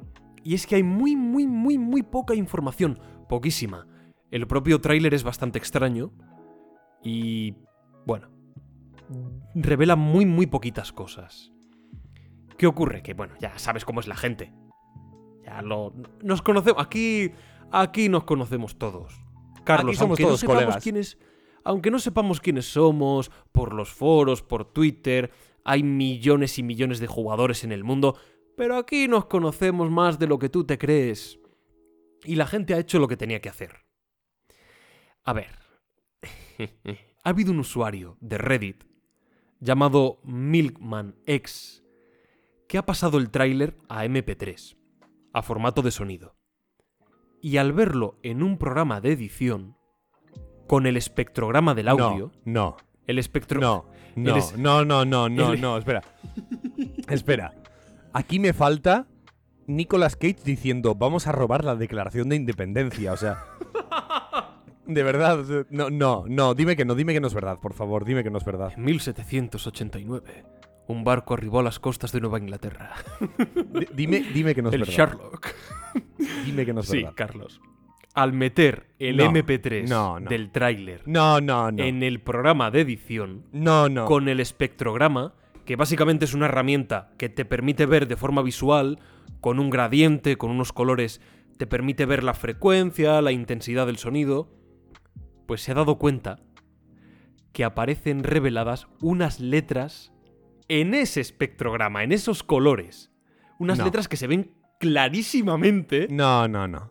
Y que dicen algo así como, sea cual sea el corazón que tenía este pueblo, se ha detenido. Ahí queda el misterio, ahí queda el enigma aún por resolver de este nuevo juego Te voy a decir de una Silent cosa. Hill. Te voy a decir una cosa. No, no, de, ver- de verdad, ¿eh? De verdad. Carlos. ay, ay. Carlos aplaude en su culo. Carlos, no, no sé qué grita, no sé, no sé qué, qué profiere, pero, pero está aplaudiendo. Se vuelve a aplaudir en el culo, se, abo- se abofetea a la nalga. Te voy a decir una cosa. Ay, ay, ay. Ay, ay, ay. Chapó por, por, por lo, lo que está haciendo Silent Hill, ¿eh? O sea, esto es. Esto es. Esto es, como se dice, eh, publicidad brutal. Es brutal. brutal, brutal. Es como cuando Sí, sí, sí. la película de Smile, ¿no? Que hace poco salió en, en cines. Que es una película, bueno, sin ni fu ni fa, ¿no? Está guay, a ver, bueno, te puede gustar tal o no. Pero hizo una publicidad pelotuda. Que es que Muy chula, sí. iba, iba metiendo a Peña ahí sonriendo de forma inquietante en sitios públicos para que la gente flipara y lo grabaran, lo subieran en redes sociales. Estas cosas están muy bien. Estas cosas te re- reavivan mucho, no solo reavivan, sino que, eh, joder, ¿cómo se dice, no? Eh, enciende llamas por todas partes, ¿no? Es algo muy bueno, joder. De verdad que me hace mucha ilusión, joder. Con, sobre todo, no- me imagino que no habrá sido idea de Konami, igual sí, pero si ha sido idea de Konami, por favor, N- Nada bueno es idea de Konami. que sigan en, en- en esta, en esta línea, joder, porque, me- joder, eso es, es- es cojonudo, ¿eh? Es cojonudo. Sí. sí, sí, sí, sin duda. Bueno, pues esa es la noticia loca que me quedaba. Vale, vale, ¿Qué? vale. Pues estoy feliz. Yo creo que, has ganado, que has ganado, las bases. has ganado, has ganado, has ganado. ¿Sí? ¿Tú crees? Sí, sí, sí, sí. Eh, Tan esto- esta- convencido, Esta, noticia me parece cojonuda. No lo voy a negar. No lo voy a negar. Me Venga, me venga, parece victoria cojonuda. para mí. Victoria para mí. Vale. De acuerdo. eh, a ver, Por yo cierto, quiero hablar sabes de que íbamos, empate, 17-17 en las noticias en total, y ahora vas 17-18, ganando. Mario. Bueno, noticias personales. ¿Tú cuántas tienes? ¿Cu- ¿De cuántas cosas quieres hablar? Quiero hablar de Indiana. Bueno, comentar quizás un par de cositas. Bueno, pero quiero hablar sobre todo de Indiana Jones. Pues entonces voy a empezar yo. Hay una cosa que ha ocurrido en estas semanas que no lo he comentado en noticias evidentes y en, y en cosas que han ocurrido desde que no hay campamentos base porque eh, porque lo quería comentar aquí básicamente no tiene más explicación el lanzamiento de A Tale Requiem y todos los que pues eso aquí es cuando pues sí, efectivamente, en Game Pass lo he estado jugando desde día 1, gratuito, bueno, gratuito, con la suscripción de Game Pass, pero ya lo entendemos todos, ¿no? Que es Que- casi como gratuito. Es casi como, como bueno, como cuando vas a la carnicería y el carnicero para probar la jugosidad del, del- del filete te, empieza a dar filetazos en los mofletes. Pues, a- ¿no, ¿no te hacían eso a ti en la carnicería? No, ¿verdad? Pues bueno, estoy loco. No, no, no Bueno. tuve esa suerte. Bueno, el caso, lo he estado jugando.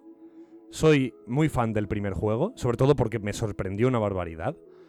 Típico juego que en aquel momento Sony te regalaba al mes, que eran solían ser juegos bastante underground, juegos que, bueno, pues de, segunda línea, ¿no? De un poco de tercera línea, a veces alguno de primera. Pero de repente vi a Plague Innocence, ¿qué es esto? Voy a probarlo, tal. Yo siempre le doy un try a lo que me regalan. Venga, a probarlo un poquito, tal. Y el Innocence me pareció un juego espectacular. Espectacular. Y el Plague Requiem lo estaba esperando como, como agua de mayo, Pablo. Y no me ha decepcionado por ahora una mierda. Me parece un juego soberbio. Soberbio. Es que, lo, es que podría, decir, podría decir muchas cosas. Narrativamente es exquisito. Eh, es un contexto muy dramático, es- es- espectacularmente dramático, pero al mismo tiempo, como los personajes son, eh, bueno, una, una chica un poco más joven que tendrá 16 años y un niño de, de 9 o así, se centra mucho en esos pequeños detalles, en esos pequeños momentos de, felicidad, porque al final es un niño, ¿no? Un niño ve un, perrito, ve un- una feria y, se lo pasa genial y tienes esos momentos de una felicidad extrema que contrastan, pero al mismo tiempo pues te hace mm, tener un poquito esa visión más positiva de las cosas, aunque sean pequeñas y cortas y efímeras, me parece espectacular. Eh, mecánicamente es muy parecido al primero, pero es que no necesita más. Es que, no, es que el primero es. Es cuasi perfecto. visualmente, gráficos, escenografía y demás. Visualmente es una maldita locura también. Y es todo, todo es una locura. A ti además, Pablo, que sé que, porque te conozco, que te gustan los pueblos mm, pequeños, antiguos, más medievales, ¿no? Rollo, pues Trevejo, ¿no? Que tú me has llevado alguna vez ahí, ¿no? Oh, tenéis. Pues- Gente, buscad ahora mismo en Google Trevejo, Sierra de Gata, que es donde yo nací, donde me he criado, la, la comarca. Sí, como la comarca de los hobbits, en la Tierra Media, pues la comarca Sierra de Gata, y hay un pueblo que es Trevejo, que para mí es el sitio más bonito de, de la zona, un castillo ya en ruinas, pero que todavía se yergue allí en lo alto de la montaña, rodeado de un valle. Tenéis que echarle un vistazo a esa estampa que podéis encontrar en Google, es una maravilla. Pues tiene todos los elementos que a ti podrían fliparte. Es decir, este tipo de conspiraciones religiosas, de órdenes antiguas, en una Francia medieval, pero no estás ni en París, ni estás... No, no, en pueblos muy antiguos con sus calles, con sus ferias, sus recovecos, sus gentes, sus castillos en lo alto de una colina a los que tienes que llegar. Es, es increíble. Es increíble. Tiene todos estos elementos que a ti te alucinarían. Te alucinarían. Y además es un juego que tiene todo. Tiene tensión, tiene momentos de tensión de cuidado que vienen a matarme. Además, está, es muy realista. No, no realista en el sentido de. Quiero decir, a ver, al final la, la- la chica esta de, de 16 años mata a un montón de peña que son hombres de, de, de 30 y pico años que están preparados para la guerra. Vale, no es eh, demasiado realista en ese sentido. Pero sí que... Lo, y además es muy fácil darle con la onda, con una piedra en la cabeza a un señor y matarlo. Pero sí que está muy bien hecho de que visualmente a la chica le cuesta mucho hacer esto. Si tú quieres pillar a un soldado por detrás y matarlo, lo puedes hacer, pero le cuesta tiempo. Le cuesta tiempo y se, le- y se nota muy duro. Él- le tiene que tirar al suelo, con un- le golpear la piedra en la cabeza, ahogarle con la onda y ni siquiera consigue y luego tiene que golpearle otra vez la cabeza para que se quede quieto. Es, está, Muy es- de las tofas eso, ¿eh? Sí, es un poco crudo. No hay muy poca, no hay mucha sangre y tal. Es un juego tiene una estética un poquito más cartoony, ¿vale? Dentro de que se ve muy realista. Y pero pero te, te da esa sensación de a Misha, la protagonista, estas cosas son duras de hacer, o sea, no es fácil, es, es- esto que están haciendo es muy complicado y te meten mucho en esta situación de, de complicidad entre los personajes, de dureza, de crudeza, es, es increíble. No tengo mucho más que decir. Increíble. He recomendado, todos los que tengáis Game Pass, adelante. Lo tengo que jugar, sí. Tengo que jugar el primero. Y luego ya, después, el segundo. El segundo. Pero los tengo que jugar, sí, sí, sí. Charlie, más cosas. Yo nada más. ¿Qué tal Juego de Tronos? ¿Ya la has visto entera? Sí, sí. Yo Hoy no, he terminado el o sea último. que- Silencio. No, pues entonces ¿Qué nada, tal el tranquilo. último? ¿Qué tal el final? Bien, bien. ¿A la altura? Mm, te diría que es un poquito lentillo el último. Sí, ¿Sí? que- sí. Pero bueno, pero He está visto bien, el ¿eh? penúltimo. El penúltimo es el episodio que menos me ha gustado. Dentro de que es un episodio creo que estupendo, pero no me aporta tanto como, como el resto. Es decir, si todos los episodios del 1 al... Son 10, ¿verdad? Ente- la, Sí. la temporada entera. Vale. Si los episodios del 1 al 8 son de un 9, alguno un 9 y medio, 9... A lo mejor el, el noveno, pues no sé, le doy un 8 o un 7 y pico, que es una nota estupenda. Yo Y me creo, que, gustó el episodio, pero yo creo que con el 10 te va a pasar algo parecido. Pero bueno, está bien, ¿eh? ¿A ti también te pasó esto con el noveno o no? No, me pasó más con. con el quinto o el sexto. No, a mí, a mí no. A mí me ha pasado, digamos, con el noveno, que aún así lo he disfrutado y es un episodio estupendo. Es un. Está siendo por ahora un seriote que estoy alucinando. He visto también el Club de la Medianoche. Me la he visto entera. Pero es que está, se ha cancelado, tío. Sí, se ha cancelado. Defini- definitivamente ya se confirma. Y a mí me da pena cancelada. terminarla porque está cancelada, ¿sabes? Y dejarme con hype al final. ¿Tú por dónde vas? Creo que el último episodio me faltaba solo. Y me da pereza falta el verlo por, por eso. El último acaba en cliffhanger gordo, ¿eh? Entonces prefiero ni verlo.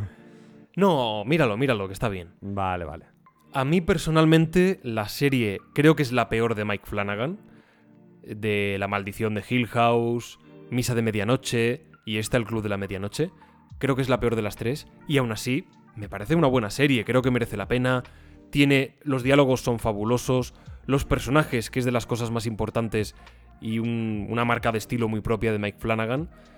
Eh, bueno, a ver, los personajes no, no los ha inventado él, te quiero decir. Los personajes vienen desde el teatro griego clásico, ¿no? ¡Ah! Ha inventado una cosa que se llama personajes. No, pero esto de, en un contexto terrorífico, introducir personajes donde eh, la sinergia entre ellos, las, sub- las subtramas, las relaciones interpersonales y la psicología tenga tanta, tanta profundidad que no se limite solamente a, bueno, tiene un trauma y le da miedo esto. Punto. No. Ahonda mucho más allá. Pues creo que esto es bastante llamativo en, en el estilo de Mike Flanagan. Pues de nuevo lo consigue, empatizas con todos y cada uno de sus personajes. Incluso la protagonista, que al principio, bueno, me era un poquito más indiferente, al final le acabo no solo cogiendo cariño, sino a veces incluso cierto desprecio, que es yo creo lo que pretende la trama, y resulta ser también un personaje pues más ambiguo, contradictorio, con bastantes fallos, que intenta, bueno, pues redimirse y adaptarse a un nuevo entorno y a una nueva enfermedad que, que sufre. Juega con la idea de existen o no los fantasmas, el más allá, los espíritus. Es un canto también a- al, amor por narrar historias. Y eso me encanta. Cualquier obra que hable del mero hecho de, de contar historias, a mí ya me gusta. ¿Vale? Luego diré, pues mira, pues no es muy buena o está muy bien. Esta concretamente es una buena serie. Y además, pues tiene ese elemento que a mí me hace. me hace tilín, lo confieso. Las historias que cuentan, que son como pequeños cortometrajes, no son brillantes.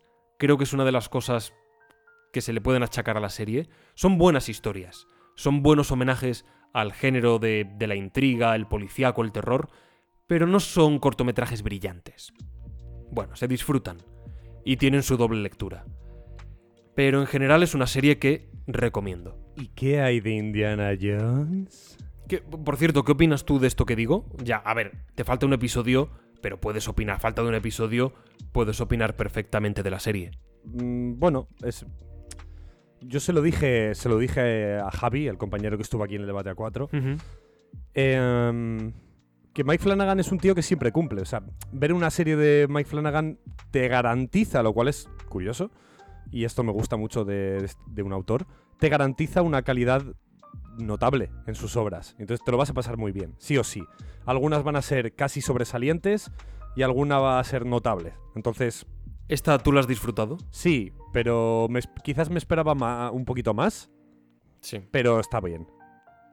Sí, viniendo de quien viene, la verdad que siempre tienes uy, un, un escalón de expectativas un poco más alto. Porque Misa de Medianoche es, es fantástica y Hill House es un, es seriote. Es verdad que el final, a ver, el final es fantástico, el de Hill House. Pero es verdad que esperas a lo mejor un, un giro más, una sorpresa más, ya no la tiene. Eso ya ha quedado resuelto en, en el episodio anterior, pero yo creo que tampoco lo necesita. Valoro más el que se cierre bien la trama y los personajes tengan el final que merecen acorde a su, a su progresión, que haya un giro final que de pronto... Mira, prefiero que todo quede bien cerrado y la intriga ya me la has planteado en, en el resto de episodios. Bien, bien, bien. Indiana Jones. Uy, uy, uy. Pa, para, pa, pa, para, pa, para, pa, pa, para, pa, pa. Pablo se ha levantado de la silla y está echándose las manos a la cara, se vuelve a sentar, se pone los, los auriculares y ¿qué comenta? A ver. ¿Tú has visto el tráiler? No, yo no he visto nada, Pablo, nada. La gente dirá, ¿cómo que el tráiler? ¿Qué tráiler si no ha salido ningún tráiler? Sí, ha salido en un evento privado de Disney al que han asistido, pues bueno, un grupo selecto y reducido de personas y allí lo han proyectado. Y sí, se ha filtrado alguna cosa, alguien que ha dicho en alguna entrevista, alguna declaración y poco más. Y tenéis razón, sí, efectivamente, así es como ha sucedido. Pero, jaja, las redes son las redes. Y los móviles son los móviles. Y sí, alguien de Strangis ha grabado el tráiler con el móvil. Por supuesto, ya os imagináis, Disney corriendo a borrarlo aquí, allá, ¿dónde está? En Twitter, oh, bórralo, en, en Reddit, bórralo también, está en Xvideos, bórralo también. Disney corriendo, ¿no? Y es razonable. Pero claro, un fan... Un fan actúa como un fan, Carlos. Y los fans estamos locos, y yo estoy loco. Y tengo un hype que no es normal. Y me tiré, imagíname como un hacker, durante horas ahí, yo, yo pensando que, ¡buah! Yo puedo hackear a la CIA. Y metiéndome por ahí en... en- me, me descargué... Me descargué todas las aplicaciones y programas necesarios para bucear por la Deep Web. Podemos decir que Tuve durante que un comprar segundo, información. podemos decir que durante unas horas fuiste Nicolas Cage. Exacto. Descifrando búsqueda. información, introduciéndome en la deep web, negociando por aquí y por allá para al final, al final, dar con el tráiler. Mal grabado, evidentemente, con un móvil en la oscuridad, pixelado. Pero lo vi. Di con él. En una página web. No voy a poner el enlace, evidentemente. Si lo queréis buscar, adelante. Y lo vi varias veces. Muchas veces. Y lo he analizado. Hay cosas que evidentemente no se, no se llegan a ver por la baja calidad, por la resolución. Y tengo un hype. Me ha molado mucho el tráiler. Dentro, insisto, de que hay cosas que se medio intuyen, que tienes un poco que deducir qué es lo que se ve, pero... cosas que antes incluso me sonaban raras a nivel de trama, ahora hasta me cuadran. Hasta por contexto, por lo que he visto, me parecen atractivas, originales. Carlos, me ha molado mucho el tráiler. Bueno, creo que se viene. Se viene viaje al centro de Indiana Jones este verano. Se viene viaje al centro de la primera, la segunda, la tercera y la cuarta. Y la quinta también. Tío, mm, ya para terminar, eh, quiero, nada, dar un par de detalles. Se confirman varias cosas con el tráiler. Harrison Ford sale de mayor, ¿de acuerdo? A lo mejor le han quitado alguna arruga, alguna cosa, pues sí, pero sale con 78 tacos. Sin embargo, hay una escena en el tráiler de alguien encapuchado, más que encapuchado, que parece estar retenido contra su voluntad y le han colocado pues un saco en la cabeza, ¿eh? No es que él vaya con un pasamontañas. Y es parece un oficial nazi, con un traje militar nazi diría yo, y de pronto le quitan ese saco de la cabeza y ¡pum! Es Harrison Ford, es Indiana Jones de joven. Parece que es él de joven. Se confirma también, por lo tanto, que posiblemente o viajen al pasado o haya un flashback. Salen motocicletas, trenes, un tren guapísimo, por el que parece que también van caminando. Hay escenas de acción en un tuk-tuk. O lo que parecen unos tuk-tuk. Que me ha parecido bastante divertido. Indiana Jones siempre tiene persecuciones que. que no solo están bien rodadas y son trepidantes, sino que además tienen un punto de originalidad. Ya sea porque, como hemos visto en otras películas, se persiguen en unas vagonetas, en un camión con un tanque a caballo, eh, con el avión y, el, y el Zeppelin, el Sidecar. Y que de pronto aparezca el elemento del tuk-tuk me parece divertido, me mola la idea. Y esa escena de la que hablaban de Indiana Jones a caballo por Nueva York, que era una cosa un poco rara. ¿En qué contexto Indiana Jones? Pues resulta que hay una especie de desfile. No sé si puede ser el 4 de... ¿Cómo se llama? El 4 de julio, ¿no? Lo que celebran los americanos. Mm, No estoy seguro. El 4 de julio, 4 de mayo, 4, 4 Da de igual. julio creo que es. Pues un desfile de este estilo en el que de pronto hay un tiroteo. Parece como que todo el mundo se agacha, hay como un tirador y tal. Y, y entonces vemos a, a Indiana Jones a caballo. E incluso a Indiana Jones metiéndose por lo que parece una boca de metro, un túnel de, del metro de Nueva York. Da esa sensación con el caballo. Y el propio contexto, la originalidad, me ha parecido muy chulo. He dicho, ostras, qué guay, ¿no? Esto es, tiene su justificación, tiene su... Se ha visto mucha acción en el tráiler, parece que va a haber bastante acción. Eh, me agrada, creo que James Mangold es un tío que dirige muy bien las escenas de acción. Hay un cambio estético, percibo un estilo un poco más esteticista en las imágenes, que podría suponer un cambio respecto a anteriores obras. No me importa, bueno, si está, si está bien conseguido, adelante. Hay algún guiño cómico también que me agrada bastante. Sale Antonio Banderas en, en un segundo nada más, pero se le ve. Y también se aprecia un templo, una especie de, no sé si de esculturas, de figuras antiguas, que parecen estar sumergidas, les enfocan con una linterna. Eso se ve muy mal. Se ve muy mal porque, claro, es un momento de oscuridad, el móvil con el que lo han grabado pues eh, tiene mala calidad, en fin, hay que deducir un poquito. Y la verdad que, Carlos, qué ganas de que salga el tráiler ya oficialmente y podamos verlo en, en todo su esplendor. Me ha encantado. Me, me vas a meter hype hasta a mí, ¿sabes? Que yo. yo me gusta Indiana Jones, pero tampoco, ¿no? Madre mía. A lo mejor hay que apuntar la fecha en el calendario y ir mandándole a Pablo todas las Yo semanas. tengo un hype. Te- y, que- y quedan todavía unos meses, tío. Queda noviembre, diciembre, enero, febrero, marzo, abril, mayo, junio. Pero tengo un hype que no es normal. Que sale en julio. En junio, a finales. Bueno, queda bastante. Sí, sí, sí, sí. Pero es que ahora mismo no tengo, no tengo más ganas. Es que no, no hay nada de lo que tenga más ganas. Nada, nada. De nada. si ahora mismo. No, Carlos, sé lo que vas a decir. Sí, sí, sí, sí. Ya sé que Ahora sabes, mismo sale Red Dead 3, sale Dark Souls 4, Ahora mismo, sale ahora Elden. Ring 2, sale, viene Miyazaki y te, y te, y te da una lección de vida Pi- en tu casa. piénsalo. Vuelve, espera, vuelve Gore Verbinski y rueda la mejor película de la historia que se llama Piratas del Caribe 6. Carlos, Indiana Jones. Nada, o sea, si ahora No mismo, si ahora no mismo si ha viene quedado Miyazaki y ves un tráiler de Dark Souls 4 como si fuera Dark Souls 3, increíblemente perfecto. No, no te- no- no estarías ahí un poco debatiéndote ni siquiera.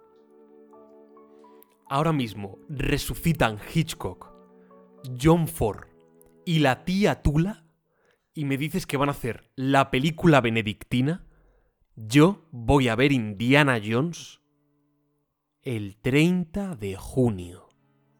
Vale, vale, pues ahí apuntaros todos, ¿eh? En el calendario, sobre todo, sobre todo para que si es una mierda de peli le pongáis todos comentarios a Pablo de ¡Ja, ja, ja! ¡Es una mierda! Eh, eh, eh, pero no hemos terminado, ¿eh?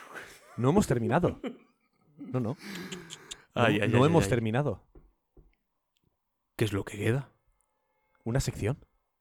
Ah, es verdad que queda. Ah, bueno, qué susto. Pensé que llevamos hora y media con la broma de la actualidad. Sí, sí, con la bromita. Bueno, a ver, a nuestro, a- en, en nuestra defensa, hacía mucho que no hacíamos un campamento base y teníamos mucho que decir. También es verdad, creo que es también una cosa positiva, desde que hacemos, en vez de tres secciones, dos por campamento base, Vamos con nos menos permitimos prisa. el lujo de comentar las noticias y comentar más cositas sin ningún tipo de prisa. Y creo que eso es bueno. Fíjate. Sí, por supuesto. Y para nosotros más cómodo. ¿A dónde vamos, Pablo? Nos vamos... Joder, Carlos, es que... Es que qué ganas tenía yo de decir esto. ¿Me, me dejas decirlo a mí? ¿O lo quieres por decir? supuesto. Prepárate. Cíñete los guantes a los puños. Quítate la camiseta. Ponte en tu esquina.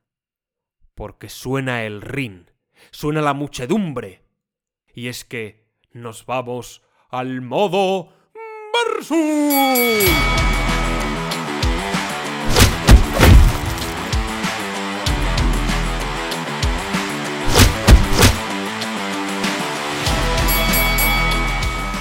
En la esquina derecha.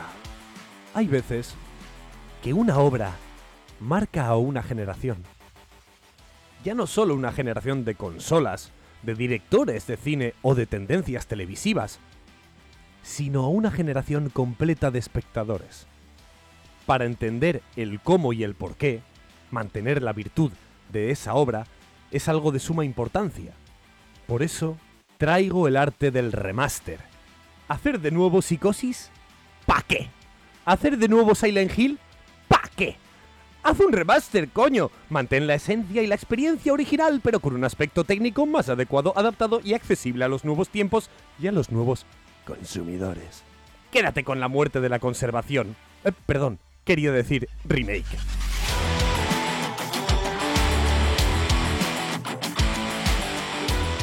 En la esquina izquierda. Remake, remake, remake, remake, remake. Palabra para muchos terrible, apocalíptica, responsable de malos augurios. Según la RAE, anglicismo evitable que puede sustituirse por los equivalentes españoles. ¿Necesitamos acaso una nueva versión de un clásico perenne? Se preguntan los que desprecian el noble arte del remake. ¿Acaso? Respondo yo. Esas nuevas versiones no han resucitado antiguas obras para ponerlas ante los ojos de nuevas generaciones. El remake actualiza, propone nuevas lecturas e interpretaciones, desencorseta historias ancladas en un pasado obsoleto. Ah, pero es que eh, ya no se hace cine como el de Buster Keaton. Lo de antes era mejor. Ah, pues entonces, ¿por qué no viajas en locomotora? O, o mejor, en carruaje, ¿eh? ¡Adelante! Despréndete de tu batín de seda, regresa al campo y enciende una fogata con yesca y pedernal. Porque, total, el mechero no es más que un triste y barato remake, ¿verdad? Pedazo de gilipollas.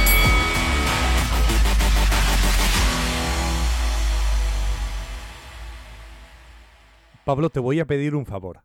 Adelante, pide, pide, pide por esa boquita.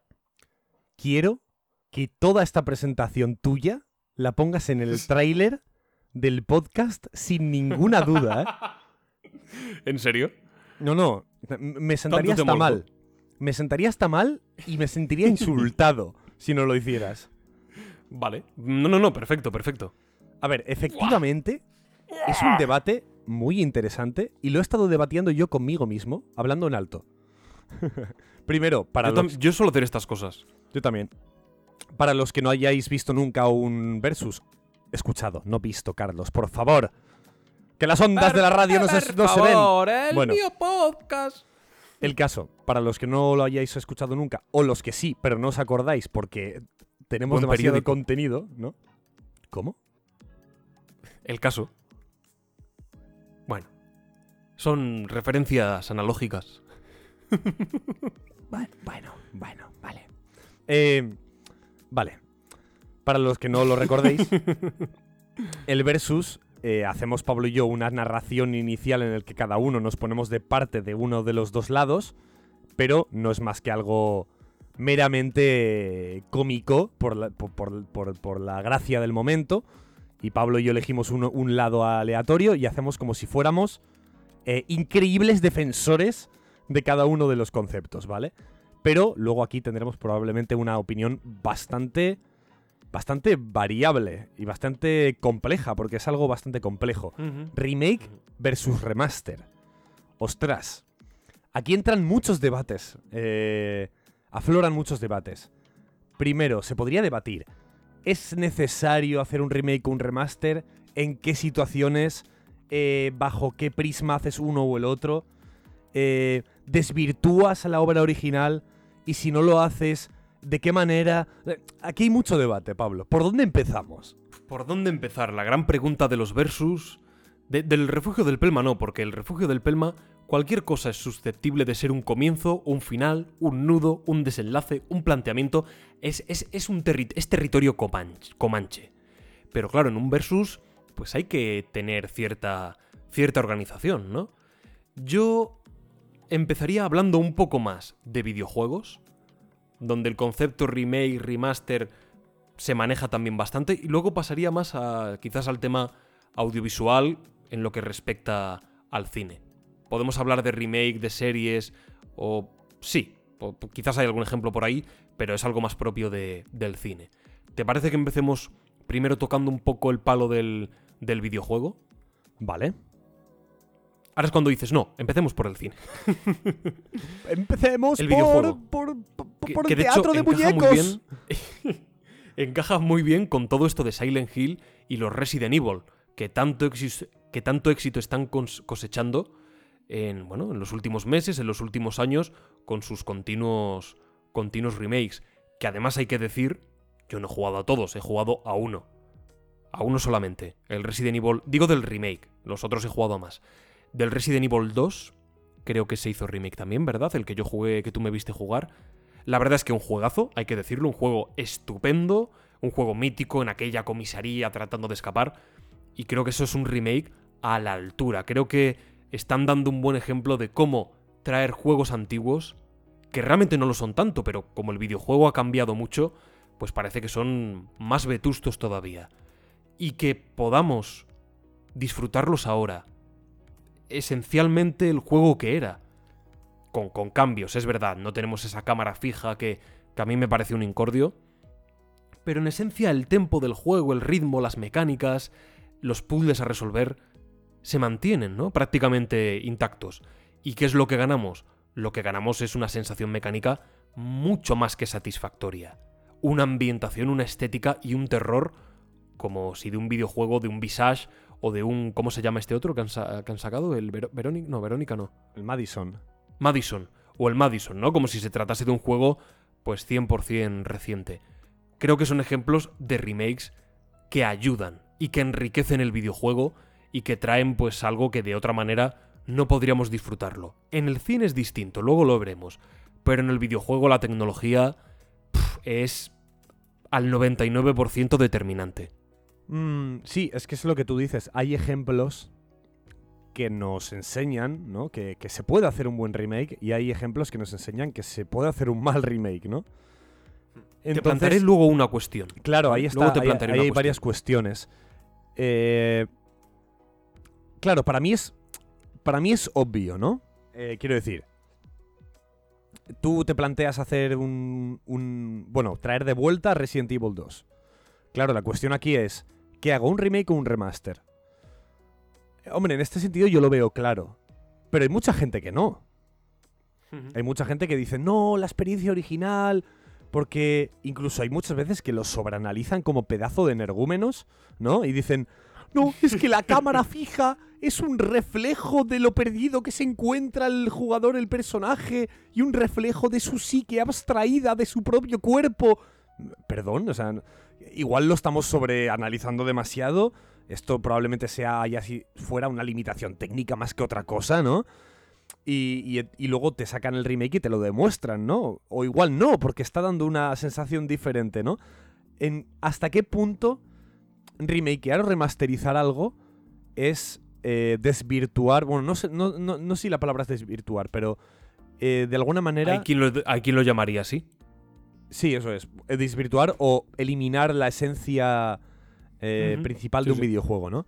Por ejemplo, el otro día escuché a, un- a una persona diciendo, es bastante interesante esto, con el Shadow of the Colossus, el remake, hicieron una cosa, que es que no dijeron absolutamente nada, nada, de que iban a cambiar todos los controles del juego. No lo dijeron, porque el Shadow of the Colossus es una de las obras más analizadas del mundo del videojuego, ¿vale? Es de estas obras consideradas pioneras, es como un ciudadano Kane, ¿no? Del videojuego. Eh, lo, han analizado y sobreanalizado mil veces. Y se decía cosas de estas, ¿no? La mecánica de que...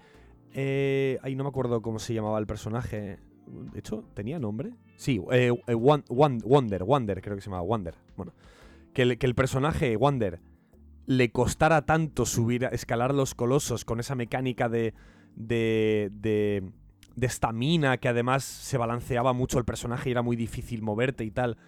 Mm, ellos lo achacaban a que esto está hecho muy a propósito porque es la la representa que que nos yo qué sé, chorradas narrativas, ¿no? Intentando sobreanalizar un poco las cosas, ¿no? Y, y los de los del remake, los de eh, Blue Point Studios, no dijeron nada. Dijeron, venga, vamos a hacer el remake. Igual que con Demon Souls, ¿no? Pero no vamos a decir nada, pero vamos a cambiar todos los malditos controles. Cuando el juego salió, la gente empezó a jugarlo, no se dio ni cuenta de que había cambiado los- las mecánicas. Pero se lo estaban disfrutando igual. ¿No? Y sentían un poco el juego tal cual era en su, en su antigüedad, ¿no? Es muy interesante este, este, este caso en, con- en concreto. Sí, sí, sí. Entonces eh, se me plantea, se me siguen, pero aún así se me siguen planteando dudas. ¿Tú dirías que jugar al Shadow of the Colossus remaster? Bueno, es rema- ¿pero ¿has dicho que es remaster o Es un remake? es un remake. Vale, pe- perdón, remake. Que a veces confundo los términos o me equivoco. Disculpa. ¿Dirías que jugar al Shadow of the Colossus remake equivale a haber jugado en su momento al original? Es decir, si tú dices, no, yo jugué al Shadow of the Colossus, no sé qué, y te viene alguien y te dice, ah, sí, te- jugaste cuando salió en la PS... que es para PS2, PS3, PS2. no sé, PS2. Y tú, no, no, no, jugué al, al remake y te dicen, ah, bueno, a ver, sí, que el remake muy bien y tal, pero no has jugado de verdad al original. ¿Crees que es válido eso? A ver, en parte. En parte estoy de acuerdo con ese comentario. Hombre, sin, sin, sin, un, sin un tono de desprestigio, ¿no? En plan, "Bah, tú eres un casual de mierda, tú no. Sin ese tono. Yo creo que en parte. yo creo que en parte es, es algo real. ¿Por qué? Porque ninguna obra, aunque sea un remake, es igual a la anterior. La experiencia es, es distinta. Siempre lo va a ser. Sí. Aunque sea muy parecida, la, la experiencia va a ser distinta. Y no solo la experiencia jugable, sino incluso la, la experiencia contextual también es muy importante. No, no es lo mismo que Shadow of the Colossus salga en 2011 que que salga en 2020, ¿no? No tiene nada que ver. Hay muchas cosas que influyen en tu vida, en el momento de tu vida, en el momento de la situación del videojuego, en la situación política, vete tú a saber, ¿no? Todo cambia, todo varía en la forma de, disfrutar un videojuego o una película o una serie. Pero, pero ¿hasta qué punto no es lo mismo? Ahí es donde yo quiero ir, ¿no? Es decir, yo estoy malinterpretando el mensaje original de la obra porque es un remake y no está en el contexto Claro. y en las mecánicas exactas de la obra original. ¿Estoy malinterpretando? Sí.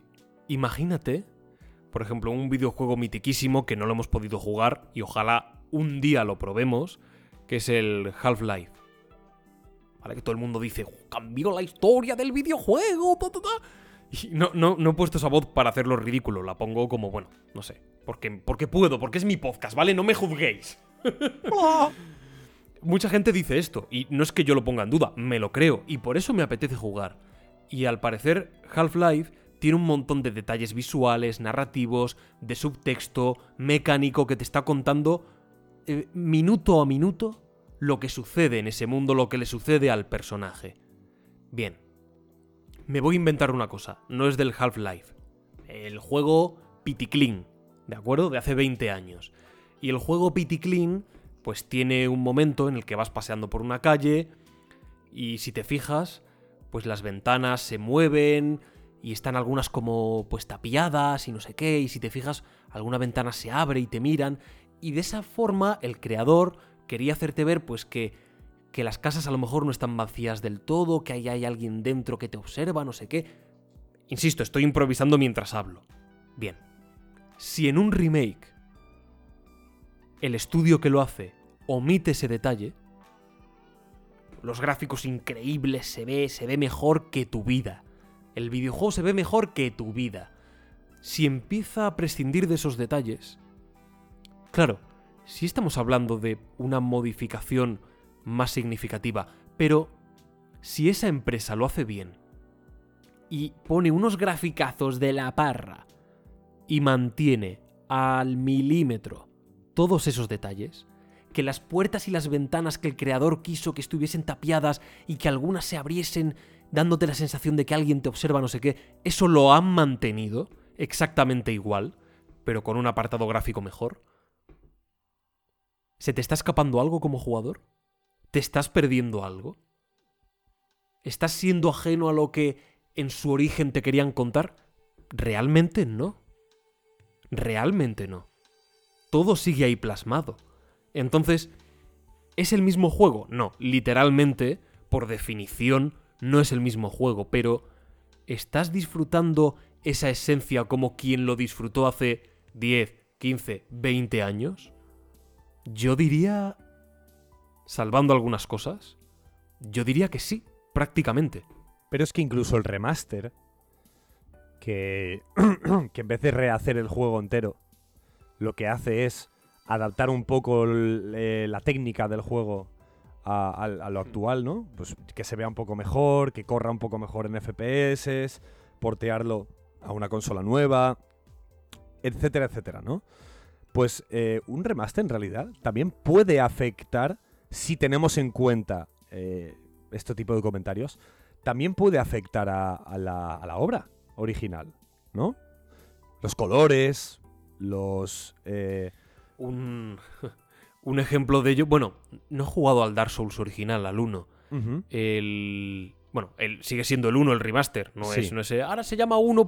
Es Dark Souls 1, no tiene, no tiene más pero no, no sé hasta qué punto cambia, por lo que yo he visto en alguna comparativa en YouTube. Si he visto, ya sabéis, típicas imágenes que te ponen, pues antes, después, ahora, hace 200 años. y te quiero decir, se ve prácticamente igual, sí, es, es, más soportable visualmente, quizás el antiguo se nota más viejuno, pero... No sé, yo por lo que he visto, es, es el mismo juego, es el mismo maldito juego. Pero ojo, ojo el caso del Demon Souls, ¿vale? Porque el Demon exacto. Esto es diferente. El Demon Souls es un caso muy especial porque es un remake completo, pero técnicamente y jugablemente lo han dejado igual. Y aquí yo también puedo opinar. pero bueno, adelante, Carlos. Lo han dejado igual. Eh, entonces es como una especie de, de remaster chetado. ¿Vale? casi habría que buscar hasta otro término para ello, porque, eh, porque en parte no remakea las mecánicas, por lo tanto en ese lado no es un remake, y los gráficos y tal son están rehechos desde cero, vamos, de forma increíble. Es como una especie de término medio, ¿no? Mm, ¿Está bien el del Demon Souls? ¿Habría estado mejor si lo hubieran remakeado las, las, las... rehecho las mecánicas? ¿O no? tú lo habrías hecho después de haberlo jugado entero de arriba abajo? Es que, mira, voy a entrar. Sufriste en algún momento, ¿eh? por culpa de, precisamente de esto. Voy a entrar ya en, la polémica, ¿vale? Luego opino yo sobre las mecánicas, que curiosamente, aunque parezca raro, yo puedo opinar aquí, porque he jugado a los dos. Voy a decir algo un poquito conclusivo. No es una conclusión, pero es un poquito conclusivo respecto a esto.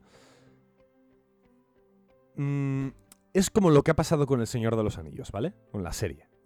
Es decir, mm, si tú te quejas de que esto no es canon porque te están desvirtuando la obra original, eso es una tontería. Porque la obra original sigue estando ahí. ¿Vale? Nadie te la ha tocado, nadie ha entrado en los archivos eh, mentales de todas las personas del planeta a cambiarles cómo es el libro de J.R.R. de J.R.R. Tolkien. Nadie. ¿Vale? De J.K. Rowling. Aquí digo lo mismo. si, si en Demons, si hacen el Demon's Souls remake y es opuestamente diferente a como era el original, nadie está desvirtuando el juego. Porque el juego sigue estando ahí. Aquí tenemos un componente diferente con el videojuego. Porque en el videojuego es bastante más complicado la conservación de las obras. Es más difícil.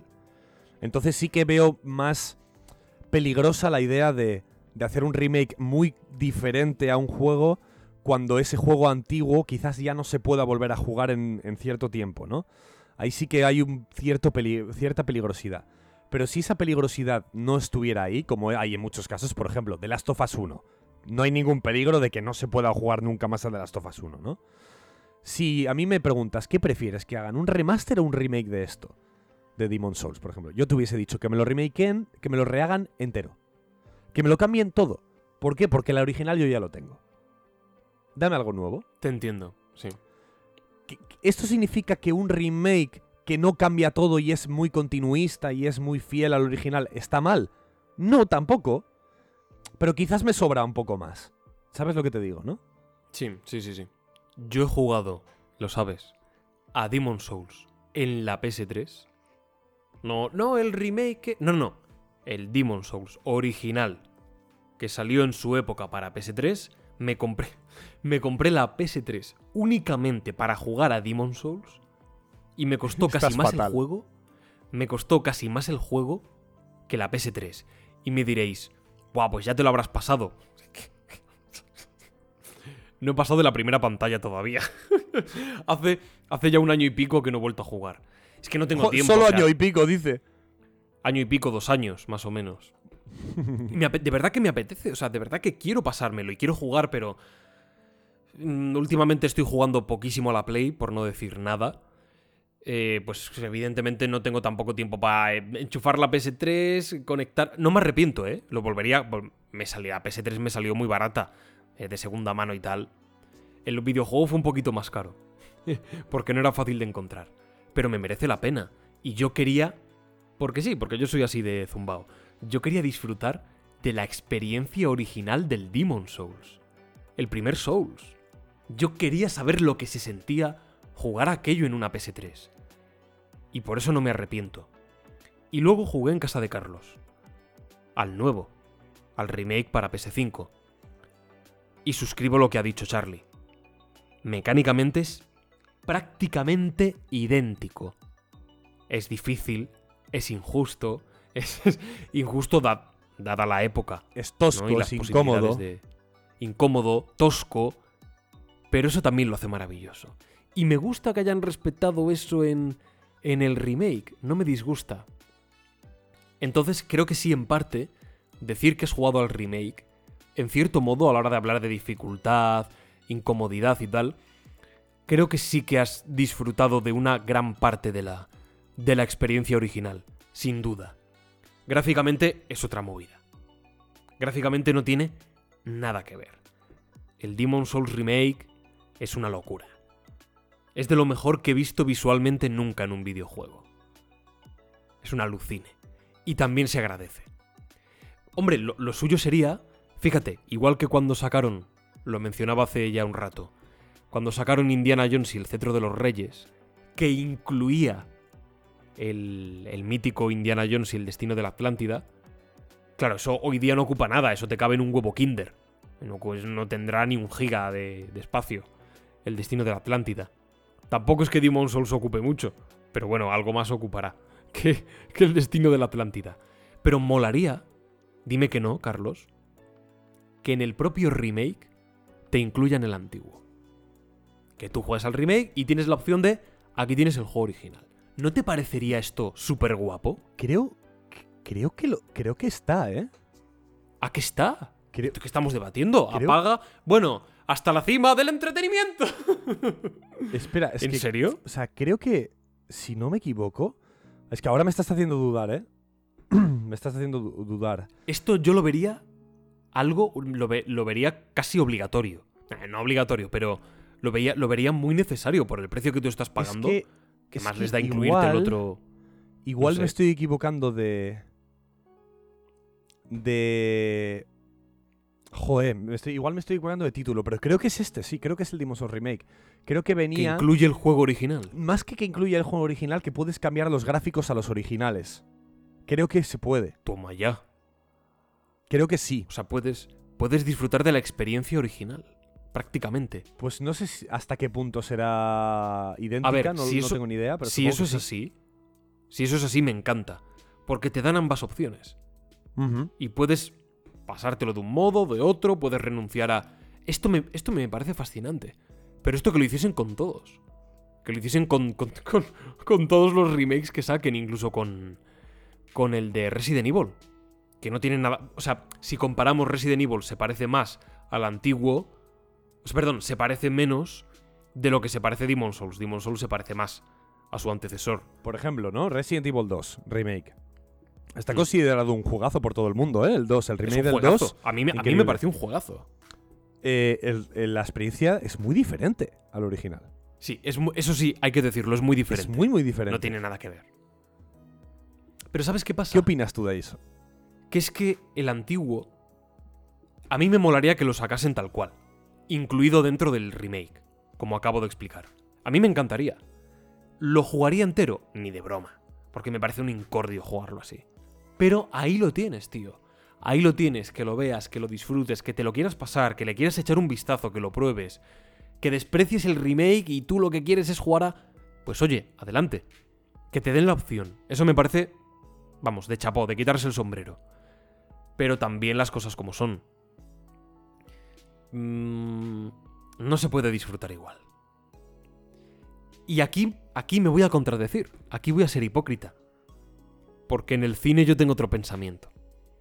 En el cine yo soy defensor de no, pero que la película antigua se vea, se tal, se tiene que sentir como antes, como... Y me, y me diréis, pero Pablo, si hace 10 minutos estabas diciendo que el videojuego no... Aquí ya entra un componente subjetivo, ¿no? A mí me tira mucho el cine, me gusta mucho el videojuego, pero el cine quizás es algo todavía más emocional para mí.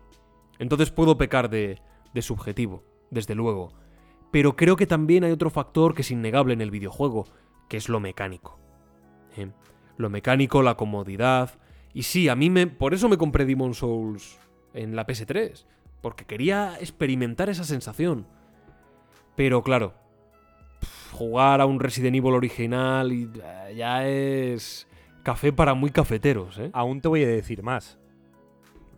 No solo está el tema mecánico y técnico del videojuego, sino que en, términos narrativos y de trama, el videojuego también ha madurado mucho. Muchísimo. Y eso se ha notado un montón. Quiero decir, el videojuego eh, siempre ha estado un poco acomplejado, ¿no? Como si fuera un eso, juguetito para al niños. cine no le ha pasado eso. Claro, pero porque al cine no ha tenido campañas de desprestigio contra ella, ¿no? Pero bueno, sí, en su momento sí, ¿eh? es diferente. Estos son medios mucho más comunicados, eh, Ya, un sí. medio mucho más globalizado, un mundo mucho más globalizado y más comunicado entre sí. Sí, Y- eso es verdad. Y el videojuego siempre ha tenido que vivir en un contexto de... Es un juguete. Es un juguete, así que no tiene que ser serio, no tiene que tal, así que venga, juega un ratito, eh, chaval, y vete a jugar a- al fútbol con tus amigos, ¿vale? Se trataba un poco como eso, como un, un juego, y ya está, para niños pequeños. Y entonces ha, ha tenido que pasar tiempo para, para quitarse ese, ese complejo, ¿no? Y, estigma, y darse sí. cuenta de que, coño, el videojuego tiene el mismo potencial de narrativo que el cine. Tiene otro, incluso, otro diferente incluso propio. más con algunos otros elementos. Sí, Bueno, yo he dicho otro diferente, ¿no? Diferente, pero bueno, incluso Sí. puedes decir más o, o como tú quieras, ¿no? Una pregunta. Bueno, dos preguntas. venga, va. Pero primero una, ¿eh? Va- No, no, va- no. Las dos a la vez. A poco a poco. ¿vale? gra- grábate, grábate una en el a poco a móvil poco. y, y la pones a la vez que dices la otra. Ostras, pues me mola la idea, ¿eh? Está guay. A ver. Una pregunta que creo que merece la pena hacerse. Es verdad que ya le he planteado un poco con esto de incluir el remake, o sea, de incluir el original en el remake, pero me sirve igual la, la cuestión. Charlie, si pudiésemos disponer de la consola original del juego en cuestión, y no te digo que tú y yo la podemos la podemos conseguir porque conocemos a alguien, porque yo te la dejo a ti o viceversa, no, no, que se comercializa por un precio más o menos razonable, tú te vas ahí a tu tienda de confianza a comprarla, tal cual, te pillas una, una NES antigua, ve, una original, vamos, que se vuelven a hacer como antes para que... y se vuelven a sacar los juegos. Incluso fíjate, te lo facilito. 80 pavos por el juego, no, un precio razonable. ¿De acuerdo? O sea, te estoy poniendo todas las facilidades, incluso a nivel económico. ¿Ves entonces que tenga sentido hacer un remake, un remaster? Cuando la propia compañía Nintendo, Xbox, quien sea, te dice, mira, te estoy dando hasta el material original. ¿Para qué necesitas un remaster? Disfrútalo. Regresa de nuevo a esa época a la que perteneciste o a la que no tuviste esa suerte de pertenecer, pero ahora puedes sentir algo parecido. ¿Qué opinarías de esto? ¿Pierde el sentido el remake entonces? Es que, es que yo creo que no. Es que yo creo que no. O sea, al final, yo creo que también tiene algo de bonito reimaginar eh, con las nuevas tecnologías una obra, ¿no? Aunque a pesar de que ya la tengas ahí, ¿no? O sea, mm, bueno, y esto pasa a día de hoy, ¿eh? Quiero decir, The Last of Us 1 es un juego de PS4. Bueno, no, salió a finales de la PS3, pero bueno, que salió, en cuanto salió la PS4, salió un port rapidísimamente, p- fueron unos meses después. Pero bueno, The Last of Us 1 lo podías jugar cuando te saliera de las pelotas, todavía, ¿eh? O sea, la, la- la PS4, la PS4 se sigue vendiendo, sigue estando el The Last of Us 1 porteado a PS4 en todas las tiendas digitales, o sea, no hay ningún problema. Pero y aún así se ha hecho un remake, ¿no? Que se llama The Last of Us Part 1, parte 1, ¿no? Mm, ¿Era necesario? Necesario no lo era. Pero bueno, es una experiencia diferente, ¿no? O sea, Sí. Sí, sí, sí, desde luego. Es, es no sé, las, las mecánicas mejoradas del The Last of Us 2, un poco implementadas a la historia del The Last of Us 1. Y, adelante, es otra, una experiencia diferente. Entonces, ¿pierde el sentido el remake? Yo creo que no. Yo creo que no lo pierde. Eh, Comparto tu opinión, ¿eh? Era, o sea, la pregunta estaba como a ver que. a ver por dónde salías, ¿no? sí que entiendo que puede haber gente que diga, ah, un remake, esto, pero si el juego es de hace 8 años, como por ejemplo, ha, ha habido mucha polémica con el de The Last of Us, por eso lo, sa- lo saco lo saco a la palestra, ¿no? Al de A mí me, Us. fíjate, a mí me parece un poquito innecesario.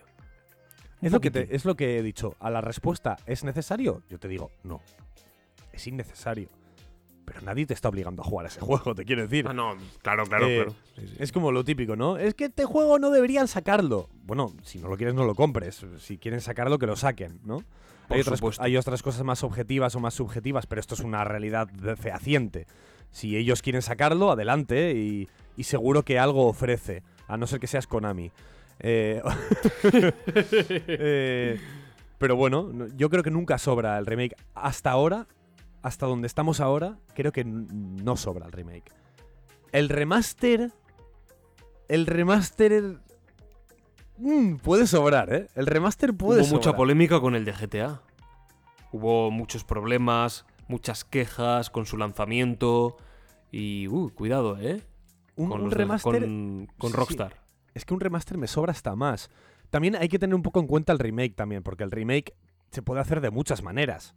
Lo puedes, lo puedes dejar tal cual estaba en el original, como haces Demon Solo, lo puedes reimaginar. El remake es muy variado de posibilidades. Pero el remaster al final eh, estás mucho más acotado a mejoras visuales, mejoras de rendimiento, mejoras de tal, ¿no? Eh, entonces, a veces me puede sobrar más un, rem- un remaster. Imagínate que ahora ha- hacen un remaster de God of War, el de 2018. ¿Es, nece- ¿es necesario un remaster de God of War ¿Qué 2018? necesidad? Pues no. Pero a La veces se pregunta hacen que te estas iba a hacer- cosas. La siguiente pregunta que te iba a hacer iba en esta misma línea. ¿Qué opinas de esto de... Buah. a ver cuándo sacan ya Bloodborne a 60 FPS, un remaster o tal para poder... Vale. Tú de verdad. Vale, sí, ya sé que... Ah, nunca sobra nada, que lo saquen, no tienes por qué jugar. Vale, por supuesto, estoy, de hecho estoy de acuerdo. Si mañana sacan Pipo, Pipo va a la escuela y cuesta 100 pavos el juego, pues a mí me parece estupendo. Si no lo quieres jugar, pues no juegues a Pipo va a la escuela. Teo, como hay un meme que me encanta. Teo mata al archiduque Francisco Fernando en Sarajevo. me parece maravilloso. Pues tú si no quieres jugarlo, pues no lo juegas. Ya ves tú qué, qué problema. Pero dejando esto aparte, ¿qué opinas de esto?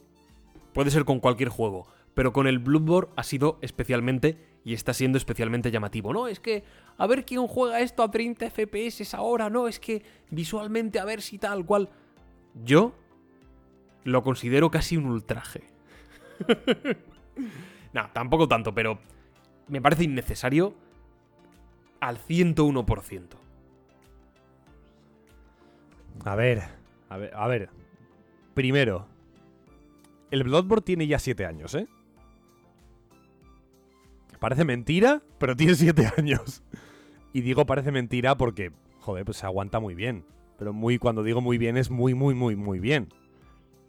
Quiero decir, puedes encontrarte juegos hoy en día con esos gráficos eh, perfectamente válidos, ¿eh? Digo, vamos, perfectísimamente válidos. Eh, ¿Veo necesario un remaster de FPS a la Play? No, pero bueno, si lo, lo puedes, lo que puedes hacer es, que yo creo que es lo que pide la gente, lo puedes eh, justificar con que lo porteas para PC y aprovechas y le mejoras el rendimiento, le mejoras un poco los gráficos, las pantallas de carga, eh, los, lo- los FPS, el que no tengas que, que hacer parada en el sueño del cazador cada vez que viajas de un sitio a otro, ¿no? que tienes que hacer bus stop. Eh, bueno, Sí, fíjate, una cosa de estas, imagínate que alguien lo critica, no, es que antiguamente tú ibas primero al sueño del cazador y tal, y, wow, y Dios mío, y eso Vale. significaba que... Eso no significaba una mierda, eso es que no había viajes entre hogueras, punto. eso no tiene dobles interpretaciones, eso es verdad, que ahí yo creo que no se pierde nada de esa esencia. Bueno, vale, sí pierdes algo, pero a nivel de narrativa, a nivel de iconografía, simbolismo, lore, etcétera, no se pierde nada por eso. no, no, ¿no? pierdes nada. No, no pierdes nada, sobre todo voy a decir, además por un motivo muy concreto. Si, si el Bloodborne eh, solo pudieras mm, rollo volver al, al santuario, ¿no? Original, cada vez que llegas a ciertos puntos de control, ya no hogueras, Mm. puntos de control, atajos, ¿vale? Sí que no tendría sentido poner el viaje entre hogueras. Pero es que el problema de Bloodborne es que sí existe el viaje entre hogueras, pero tienes que hacer una parada. Ese es el problema, ¿no? O sea, sí existe. O sea, Tú puedes ir desde la hoguera de eh, Bergenworth, ¿no? Desde de- del- del sitio de Ber- Bergenworth. Be- Bergenworth a- al, No, no, no. al- dilo bien. eh, Ber- Bergenworth, ¿vale? Tú puedes ir desde Bergenworth hasta Yardland Central 1, ¿vale? Pero lo que pasa es que tienes que, tienes que pasar por el sueño del cazador. Entonces, eso no es más que un. Más que un. Supongo que una deficiencia técnica o algo así. Eh, no lo sé, no lo sé. No estoy seguro. Pero bueno, que no cambiaría nada. Esa es la. Ya la- sabes que a mí. A mí sí me gusta regresar al sueño del cazador. Ya sabes por qué, ¿no? Sí, porque la ves en llamas al final del juego dices. ¡Coño, qué coño ha pasado aquí! Siempre, Carlos siempre se parte porque nunca se lo espera. Nunca y me lo yo espero. siempre me acuerdo. Hay algo dentro de mí que hace que siempre me acuerde. Es una, es una broma estúpida. De, de que yo, por running gag, por cuestión de repetición, hace gracia. Que es que llego al sueño del cazador al final del juego y siempre que vuelvo, pues el sueño está igual. El- es un edificio que está ardiendo y está ardiendo eternamente. Entonces, cada vez que lo veo, me hago el sorprendido por. eh, el- en la vez número 200, en la 201, me sigo haciendo el sorprendido y digo. ¡Madre mía, la que han liado aquí! y Carlos siempre se ríe porque no se acuerda. es que es espectacular. Ay, ay, ay. Pues mira, entonces. Ya está. Que no hagan un. Que no cambien eso en el remake. Es que eso. Es que ahí hay magia, tío. ¿Qué No me lo pueden hay cambiar. que hay, Carlos? ¿Qué hay ahí? eh, poesía. Exacto. Lo vas pillando, ¿eh? Mira, para mí, en el videojuego, y creo que podríamos pasar al cine, En el, luego podemos hacer una conclusión de todo, pero como mini conclusión yo diría, para mí, lo perfecto, que si sacan un remake, lo enriquezcan con lo que crean oportuno y luego juzgaremos si es peor, mejor, si merecía la pena o no, y que además incluyan el juego original, si es técnicamente posible. A lo mejor hay casos en los que no, porque es que no se Pero- puede. No lo sé, pero que lo hiciesen. Pero esto es un versus, Pablo. Así que en el videojuego, ¿tú qué prefieres, un remake o un remaster? Tengo, tengo que elegir, solamente puedo elegir uno. Esto es un versus. Es que claro, por un lado te diría remaster. Por aquello de mira Dark Souls 1, tal cual. Mira el. El. Bueno, no, perdón, remaster. Sí, mira Dark Souls 1, no sé qué, respetando la esencia del videojuego original, tal. Sacaron también un. No, fue. ¿El Medieval era un remaster o era una segunda parte?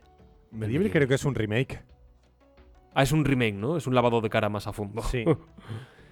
Eh, bueno, pues por un lado te diría eso, ¿no? Respetar esa esencia, tal, joder. Eso me mola, me... ahí hay poesía, tío. Y a mí eso me mola. Joder, si hasta me compré, ya digo, una PS3 para jugar a un, a un juego solamente. A ver, que un Estás día jugaré a más, pero... Eh, y por otro lado, claro, te he dicho no jugaría al Silent Hill, o sea, al, al Resident Evil original, porque es demasiado áspero. Puf, eh, voy a decirte remake. Porque quizás siempre existe la posibilidad de conseguir la consola en su momento y hacerte con el juego. Bueno, voy a hacer un poquito de trampa. Agarrándome a esto digo diría- remake. A riesgo de equivocarme, porque, porque en esto es tan difícil que te equivocas sí o sí, porque hay casos en los que seguramente sea mejor hacer un remaster que un remake. Siempre, por supuesto. Pero en general, yo también prefiero un remake. Yo prefiero un remake. Que se la jueguen. Dan. Incluso si me vienen y me dicen, vamos a hacer un remake de Dark Souls 3. Imagínate que mañana dicen, Dark Souls 3 remake. ¿Vale? Yo digo, Qué innecesario. Pa'lante. No, no, Pablo, pa'lante, a ver qué pasa. Y- De verdad, que lo jugarías otras 20.000 veces. ¿tú crees que lo jugaría otras 20.000 veces? Sí, sin duda. Dirías, Buah, aquí hay un nuevo matiz. Y es que antes esta piedra no estaba aquí. Y eso significa que Win es Jesucristo. Ojo, que me lo pasé en directo con una daga, ¿eh? El Dark Souls 3, ¿eh? Joder, es que te lo has pasado ya de formas inenarrables. A ver, Carlos, el cine. El cine Uy, también, este el es remake, ¿eh? el remake y el remaster, sobre todo el remake, ¿no? Es algo muy polémico y el remaster, en algunos casos concretos, ha sido también muy denostado y también con razón. En otras ocasiones puede ser casi obligatorio. Para una película que estaba en cinta de celuloide, claro, aquí también hay un elemento técnico, como en el videojuego, lo que pasa que en el videojuego es más exagerado y mucho más palpable, porque pues un mando, una mecánica, una serie de, de botones, de reacciones a nivel timing dentro del videojuego, pues son esenciales. Pero no podemos hablar de en el cine, no, es que verlo en 8 milímetros, tal cual, es como, a ver, nadie tiene un proyector en su casa de celuloide. ¿Vale? eh, que yo no- sí, eh, eh, eh. Es broma. no podemos hablar de eso. ¿Te puedes ir a un cine donde la proyectan en celuloide? Sí, el Phenomena Experience en Barcelona es uno de esos cines en España que traen películas en, en celuloide. Y es más que nada la cosa friki. Sí, se ve distinto. Eh, sí, vale. Hay algo de grano, en el matiz del color, pero en esencia es la misma película. Que si la ves no, no digo remasterizada en 4K, retocado con el color, no, no, digo mínimamente, pues, hecha para un Blu-ray o para un DVD, que se vea en alta definición, perfecto, pues básicamente estás viendo lo, lo mismo al 99-98%. No desvirtúa nada, ¿vale? Yo creo que ahí hay que ser también realistas. Y para recuperar obras que de otra manera se perderían, porque el celuloide se, se gasta, es decir, en lo analógico se acaba se, se acaba, se, se desvanece, desaparece. Al final, no, no, no, no es que desaparezca por arte de magia, sino que esa calidad va disminuyendo, disminuyendo y se deteriora más y más hasta que al final pues se convierte en, en casi basura, por desgracia. Y es necesario remasterizar ciertas obras. Pero claro, ¿qué hay de esas otras que van más allá de preservar? Que van más allá de lo arqueológico, porque se podría llamar arqueología Trilobites. cinematográfica. Trilobites. ¿Qué es de esas obras que son muy recientes? Y su director. Llámese Peter Jackson. Llámese George Lucas, que también es muy dado a ello. De pronto decide que no, que la obra no está muerta y hay que revivirla y hay que retocar el color porque entonces en su momento no fue posible. ¿Qué hay de esto? Es una de las mayores críticas que se le han hecho a la saga, a la trilogía original del Señor de los Anillos. A mí personalmente no me molesta tanto el retoque que le han dado. Creo que no le sienta mal, hay cierta uniformidad entre las tres películas, pero es verdad que es innecesario y en muchas ocasiones sí que creo, no sé si des- desvirtuar en la, es la palabra, pero sí que modifica significativamente Para mí es perjudicial. algunos aspectos. Y ahora es cuando dejo. Si. Fíjate que hemos hablado del Señor de los Anillos, aquí, allá, y los anillos, y. ¿Por qué es que el anillo? ¿Por qué tal? Pues. ¡Pum! Toma más Señor de los Anillos. Carlos. No, Todo tuyo. tampoco voy a decir mucho, ¿eh? o sea, no voy a decir apenas nada. No, no, no, no. por- Eh, Carlos. de- Carlos, quiero, No, es que, que de quiero verdad que, que, hagas tres horas aquí de esto. Ya, ya, pero es que de verdad que no, tampoco tengo mucho que decir. O sea, No, ojalá. Carlos.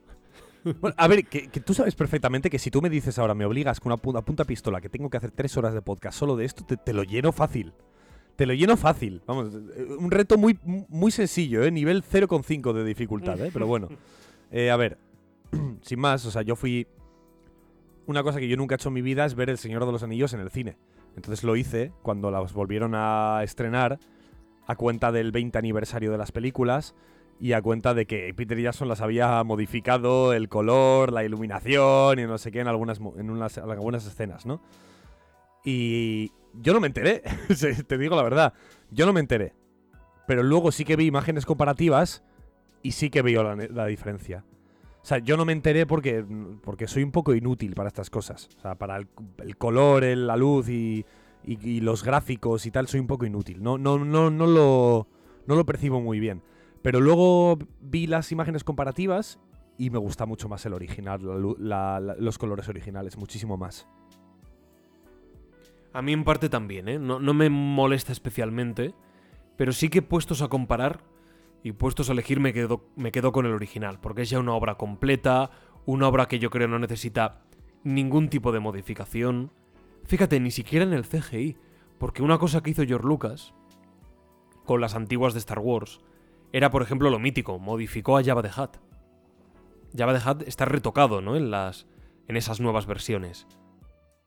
Tío, es innecesario. Si es que lo que mola también es ver esa cosa un poco más arcaica de los efectos digitales antiguos, esa cosa precaria en el mejor de los sentidos, casi a veces palpable, es algo, a mí me gusta emplear el, término plástico. Es algo como maleable, lo puedes tocar, lo puedes... Y muchas ocasiones es así, porque literalmente está hecho con... como los Muppets, ¿sabes? Con, con cuatro hilos y un poco de cartón y superglue, porque no había otros, otros recursos. Entonces y con, la, y con la aguja de coser de la tía Ceferina. Eh, exacto, hay arremendones. A mí me gusta esto. Yo lo, prefiero, de verdad te lo digo. Hay, hay películas, hay obras en las que prefiero que se note un poco que es artificial a que no, es que se le ven los poros de la piel a Thanos y... A ver, a la gente no le pasa eso en la vida real. Es decir, sí, tú te acercas a una persona y te fijas, pues, ah, pues mira, pues parece que tiene aquí un granito en la piel, en tal, en la frente. Sí, pero el ojo humano hasta cierto punto detecta algunas cosas.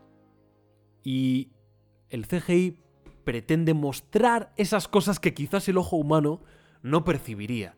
Y para mí, ahí es cuando entra el error. Porque es en exceso exagerado. Se ve mejor que la vida misma. Depende el qué. Por supuesto. Quizás Thanos, como es una criatura, bueno, es verdad que tiene una forma bastante humana, se pretende asemejar a un humano aunque no lo sea y puede resultar más extraño. Davy Jones. Mira, para mí Davy Jones, en general Piratas del Caribe, sobre todo la segunda y la tercera, tienen del mejor CGI que he visto yo en mi vida. Junto con El Señor de los Anillos y... Harry Potter está. Bueno, Harry Potter está muy bien, pero no tanto. Y quizás alguna otra cosita por ahí que ahora mismo no, no caigo. Avatar o así. Avatar es espectacular. Pero Avatar es casi una película de animación por, por momentos. Eh, bueno, algunos de los principales exponentes. Creo que es un CGI espectacular. Y el de Davy Jones es una maravilla. Claro, tú en, tú en la tripulación del holandés errante ves hasta el más mínimo detalle. De esas algas, esos corales pegados a su cuerpo. Pero como no son, no son humanos, son otro tipo de criaturas, te resulta más fantasioso. Pero que un humano hecho con CGI o una forma más o menos semi-humana, con una piel más parecida a la nuestra, se trate de asemejar de forma tan exagerada, ahí es cuando quizás la cosa me chirría. Y se ve, se ve en películas cuando pretenden traer de vuelta a Leia con CGI en Rogue One, se nota y es muy artificial. Entonces, ¿hasta qué punto es necesario traer una obra antigua y darle ese retoque? Cuando parte de la gracia es percibir esa plasticidad. Y a Te voy a veces ni hacer es una necesario pregunta, porque está muy bien hecho. Te ¿Cómo, voy a cómo? hacer una pregunta. Sí. Estoy hablando mucho, eh, perdón. ¿Qué opinas del remake de Psicosis? A eso iba a ir yo ahora. A eso. Me he detenido más en esto de los remaster y tal, pero aquí en el cine la clave también es el remake. Ay. Para Yo, mí si no quieres tiene te- ningún si tipo. quieres te digo lo que opino yo primero. Ah. Venga, di- dime lo que. Dime lo que opinas. A mí, un remake de una película me parece también pelotudo que se haga. Yo no tengo ningún problema. De verdad, o sea, mira, Pablo se acaba de levantar. Sé que no va a estar de acuerdo conmigo, porque él tiene una visión un poco más eh, conservacionista, mm, más poético, ¿no? De las obras. Pero yo, de verdad opino. Es que repito lo mismo que he dicho antes. Un remake de una película antigua no está haciendo daño a nadie. No está haciendo daño a nadie, a nadie, a nadie, a nadie, a nadie. Y a veces, a veces, aunque puedan ser más o menos ocasiones, salen mejor que las originales. Para mí, por ejemplo, el tren de las 3 y 10 me parecen bastante mejor la nueva. De. de no me acuerdo de quién, quién era el director. James Mangold. James Mangold también, el, El, de. artífice, ya el está. artífice de Peliculón. Indiana Jones 5 es un peliculón, ya está. Ya está, la mejor película de la historia. El tren de las 3 y A 10 me- mí- me parece una pedazo de adaptación. O sea, adaptación, chula. A mí, perdón, a mí me gusta remake. mucho también, sí. Sí, sí, sí. Yo creo que un A remake no, no- no hace daño a nadie. Aquí, al único daño, el único daño que te hace el remake de Psicosis, Pablo, eres tú a ti mismo. Psicosis. No, perdona que te diga, pero Gus Van Sant hizo mucho daño al cine. Porque decidió, decidió, en su infinita sabiduría cinéfila y cineástica, si, se puede decir así, decidió copiar plano a plano la maldita película de Hitchcock. Plano a plano. Con diferencias, claro, no, no va a ser exactamente el mismo, el mismo encuadre milimétricamente en el mismo escenario. No. Pero copió plano a plano la peli. Esa era su pretensión. Y digo yo, vamos a ver. Si haces un remake, como he dicho en la introducción del versus, que más allá de la broma, hay algo con lo que estoy muy de acuerdo con de lo que he dicho. Si haces un remake, es para renovar. Es para dar una nueva perspectiva, una nueva visión, ya sea social, artística, de lenguaje cinematográfico. Pero yo creo... A ver, tú puedes hacer lo que quieras, evidentemente. No, aquí no hay una ley que dicte sentencia. Pero en mi opinión, creo, considero, que si tú haces un remake, es para que no se parezca demasiado a la antigua. Es para tú aportar tu perspectiva como creador. ¿Y hasta Y qué punto...? De Gus Van Sant no aporta absolutamente nada. De hecho, es peor en todo. En, en absolutamente todo. Vale, no, no, es- eso, eso es algo que, que- que ocurre y siempre va a ocurrir, que se haga un remake tanto en series, videojuegos como cine y el remake sea peor. Puede, por supuesto, nadie está diciendo hecho, que te no digo puede más. ocurrir. Un pequeño paréntesis que luego desarrollo. Fíjate lo que te voy a decir. La película de psicosis de Gus Van Sant es necesaria. Y diréis, ¿cómo? ¿Qué, qué dices ahora de pronto? Carlos, adelante. Luego matizo esto. Ya sé lo que vas a decir, pero bueno, lo que yo quiero decirte es, ¿hasta qué punto o quién eres tú para decir que el, el simple cambio del elenco de actores o de tal no sea ya una diferente perspectiva que quiere él dar o que piensa que X actores pueden encajar más por sus aspectos, por sus rostros, por sus actuaciones o por tal. Eso es aunque, haya, imposible. aunque haya salido peor. No, no, vale, puede ser imposible. Aunque haya salido peor porque es mucho peor, porque todo es peor. Vale, ok. Pero ¿hasta qué punto está haciendo daño? Él está dando una perspectiva diferente. Aunque esté A ver, sí. intentando, sí. Intentando parecerse lo más posible, ¿no? Por ejemplo, lo que hemos dicho de Demon's Souls Remake. El Demon's Souls es muy, muy, muy, muy, muy parecido. Pero han cambiado los actores. En vez de una piedra de, de, de- de- la cantera del este y, están la, y, la torre de, de Alan- el rey Alant es, es grisácea, pues ahora tiene relieves dorados y parece un poquito más, eh, yo qué sé, eh, victoriana, por decir algo, ¿no? Es lo mismo, ¿no? Quiero decir, eh, no lo veo mal.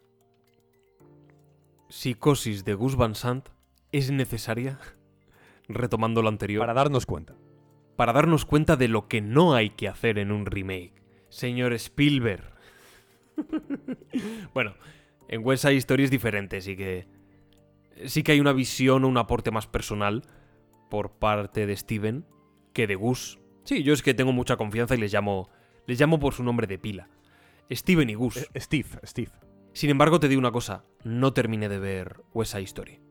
A mí me gusta mucho la antigua, la original, empecé a ver la nueva y a la media hora, 40 minutos dije, ya está, suficiente. Eh, Está la guay. corté, la corté y dije, venga, a otra peli. ¿Qué hay por aquí? Una de Nicolas Cage. ojalá, ojalá más pelis de Nicolas Cage, Pablo.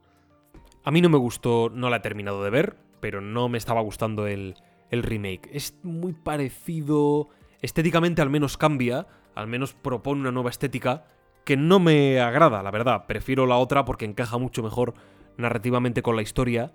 Y como la historia sigue siendo la misma, creo que tampoco aporta mucho cambio como para como para que ese cambio de estética, digamos un cambio narrativo, creo que tampoco es tan grande como para aportar un nuevo cambio de estética que le pueda sentar mejor, que dé una nueva visión. No. No. Oye, Pablo. No Abro, me- no me lo parece. Abro, abro paréntesis y, y- y- y símbolo de, de interrogación, ¿vale? ¿Qué vas a decir? ¿Te ha respondido ya Pedro Pascal? Pedro Pascal todavía no me ha respondido, pero no pierdas la esperanza. Pedro Pascal un día nos va a responder y le vamos a entrevistar aquí. Hoy he visto una película en la que sale Pedro Pascal. ¿Qué peli? Es la de Wonder Woman 84. Ah, un remake de la antigua. ¿Ah, No, sí? no, no, no, no. No, es broma, es broma, es broma. Pero bueno, es un paréntesis. Pero bueno, sale Pedro Pascal haciendo de malo, de villano. Mira, Carlos, eh, nos hemos detenido mucho con Psicosis, porque sabes dónde, dónde me duele, pero es que los remakes que suelen ser tan denostados, y con razón, porque Hollywood a veces nos tiene acostumbrados, en fin, al money money y hacerlo todo por, por los billets. Disney Pero- y sus remakes. Disney también lo quiero tratar, pero antes de meternos en, en cosas yo creo que negativas, porque a mi parecer son bastante innecesarios y muchos de ellos evitables, los remakes de Disney, bueno, luego, luego lo vemos. Antes quiero, joder, resaltar grandes obras. El hombre que sabía demasiado, la película de Hitchcock, que se hizo un remake a sí mismo. Es decir, Hitchcock hizo El hombre que sabía demasiado y unos años después dijo, bueno, voy a volver a hacerla pero mejor. y volvió a hacer El hombre que sabía demasiado, con James Stewart. Y era mejor. Y es mejor película. Pero claro, es el propio director con su propia obra remakeándose a sí mismo. Esto, eh, ojo, es un caso bastante llamativo. Veremos que hay algún otro ejemplo en la historia del cine mm, como remake entrecomillado. No es exactamente un remake, pero, pero existe. ¿Y qué, qué- qué opinas de esto? Aunque no hayas visto El hombre que sabía demasiado, la antigua y la, y la nueva entre comillas, porque la nueva también es antigua. Oye, me parece guay. O sea, yo creo que es algo que me, me podría pasar a mí también, ¿no? A mí, a mí esto me mola. Porque es rehacer la película literalmente. No es llegar Peter Jackson con una maquinaria con el Da Vinci. Da Vinci con el programa de, de talonaje. Y decir, vamos a retocar color. No. Vamos a hacer otra vez El Señor de los Anillos. Creo que no es necesario. Pero, pero bueno, pero. Pero me mola más eso. a, a tope, a tope A ver, con esto, esa esto, locura. esto me ha pasado a mí con el. Bueno, creo que no lo he dicho en el podcast, o igual sí. Bueno, yo, yo he creado un juego de Pokémon desde cero. Lo he creado yo desde cero, o sea, he aprendido a programarlo y he creado un juego de Pokémon. Eh, supongo que igual alguno estará diciendo, eh, pues súbemelo para que lo pruebe. Creo que no puedo Pues subirlo. No, creo que no puedo subirlo porque está llena de, de movidas de copyright. Entonces, Eh, lo vale, utilizo solo, lo juegan mis amigos y tal. Y alguna vez, y en este, en ese propio juego me ha pasado que he llegado a cierto punto y he dicho, voy a volver a empezarlo más o menos desde el principio porque tal. Porque me, mm, hay algo que no me cuadra y tal. Entonces, joder, lo veo algo muy plausible que me podría pasar a mí. Rollo, joder, es que ha quedado guay, pero no me, no me convence esto, pues igual la única manera de arreglarlo es volver a empezarlo, ¿no? Bueno, ¿por qué no, no? O sea, me parece, me parece chulo. Ya te digo, es que a mí, yo no veo la, la- la negatividad en un remake en ningún caso. En ningún caso. Ningún caso. Dentro de que puede salir mal, por supuesto. ¿Vale? Sí, ahí- como y- cualquier película que también sea original, ¿no? Eh, por su- Y ahí eso- es por donde- supuesto. Y ahí es donde entra lo, de, lo que hemos dicho de Disney, ¿no? Hay mucha crítica con las... Antes, los- un segundito, Vale, antes sí, de perdón. llegar, por dar más ejemplos positivos, claro, que si claro. no parece que nos vamos a, no, pues vaya mierda en el cine, el remake. Más ejemplos, el tren de las 3 y 10, que antes mencionaba Carlos. Tanto la nueva como la antigua son películas estupendas. Otra, El bueno, el malo y el raro. Sí, sí, El bueno, el feo y el malo es una de mis obras favoritas. Me- Es una obra maestra. Y yo un buen día vi El bueno, el malo y el raro con muy poca fe. Y con ganas un poco de burlarme de ella. Es una película fantástica.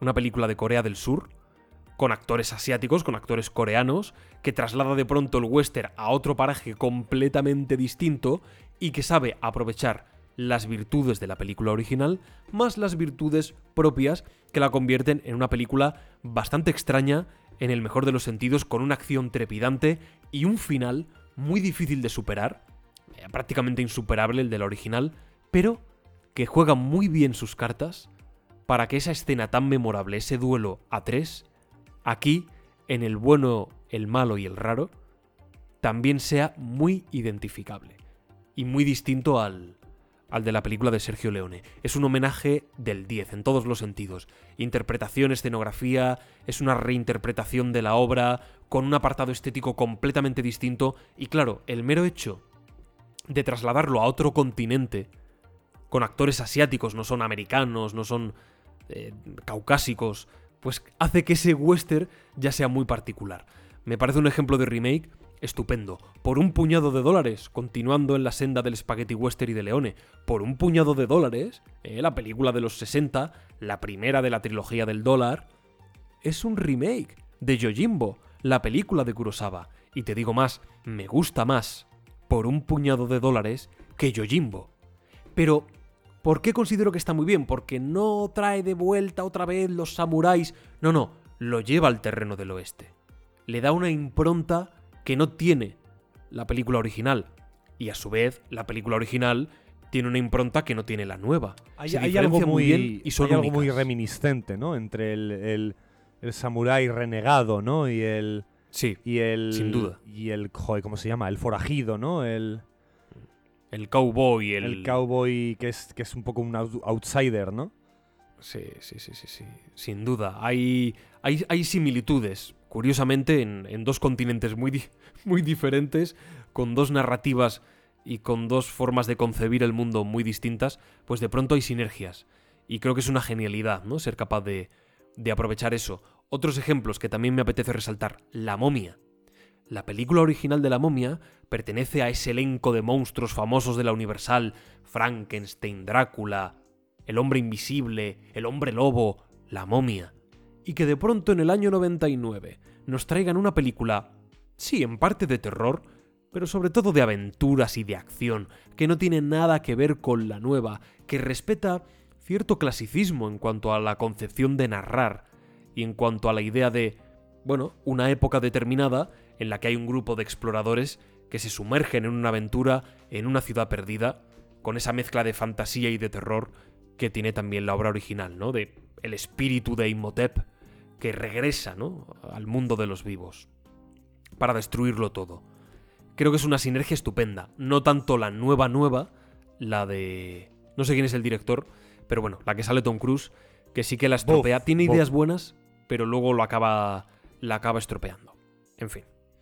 Hay ejemplos de todo. Y luego, Carlos, que me dices de Scarface, El precio del poder, la película de Brian De Palma con Al Pacino, y la original, El terror de Lampa, de Howard Hawks, dos películas de cine negro, una más moderna con cocaína, con violencia, con sangre, y la otra, bueno, pues más supeditada a, a los problemas de censura de la época, del cine negro, años 30 a 40, pero con una sutileza que a mí me maravilla. Yo me quedo con la antigua, pero Scarface, El precio del poder, es otro de esos ejemplos de un remake bien hecho. Podría seguir eh, citando películas Luna Nueva y Primera Plana, la película también de Howard Hawks y, y la siguiente de Billy Wilder, el mejor guionista de, de la historia del cine. Yo creo que es gente que tiene, que tiene tanta visión cinematográfica, que tiene tanto manejo del audiovisual, de la narrativa, que se pueden permitir el lujo de incluso obras maestras, readaptarlas a su manera y que a su vez sea otra obra maestra.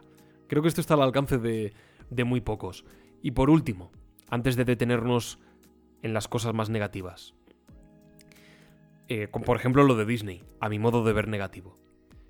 Quiero hablar de mencionar al menos tres películas que son la misma en esencia y que son del mismo director, de Howard Hawks una vez más. tres películas que son Río Bravo, El Dorado y Río Lobo. El título de algunas incluso se parece, ¿eh? Río Bravo, Río Lobo. ¿Por qué las saco a colación? ¿Porque son remakes? No. No son remakes. Pero lo parecen. Es prácticamente la misma historia. En las tres sale John Wayne. Los códigos del western están absolutamente todos reflejados, casi en el mismo orden y de la misma manera en las tres películas. Y aún así las tres son reconocibles. Y aún así, las tres las identificas, es una maravilla. Howard Hawks estaba tan a gusto con Río Bravo que dijo, me apetece repetir esta experiencia. O sea, fue casi como, es que me lo pasé muy bien, vamos a volver a hacerlo. Cambiando cosas, por supuesto. Y mi favorita es El Dorado, que es la segunda. Mi favorita es El Dorado, una película estupenda. Entonces, claro, esto te hace preguntarte si realmente a veces un remake es o no necesario en función de quién lo hace y de cómo lo hace, por supuesto. Creo que es la clave, ¿no? El director y la mente creativa que está, que está detrás. Y por supuesto hay remakes que son deleznables. Carlos, Disney, a ti no te molestan tanto, ¿verdad? A mí sí, a mí un poquito. A ver. Es lo mismo que. que lo que tú has dicho antes con Call of Duty. A ti Call of Duty ni te va ni te viene. Hmm. Yo repito lo mismo.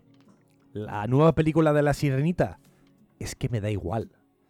E- Es que me da, de verdad que me da igual. La verá quien quiera verla, la verá Ah, quien sí, no la a mí no también, por darme igual, claro. sí. Me da absolutamente igual. Entonces, ¿me molesta que se haga un remake de La Sirenita?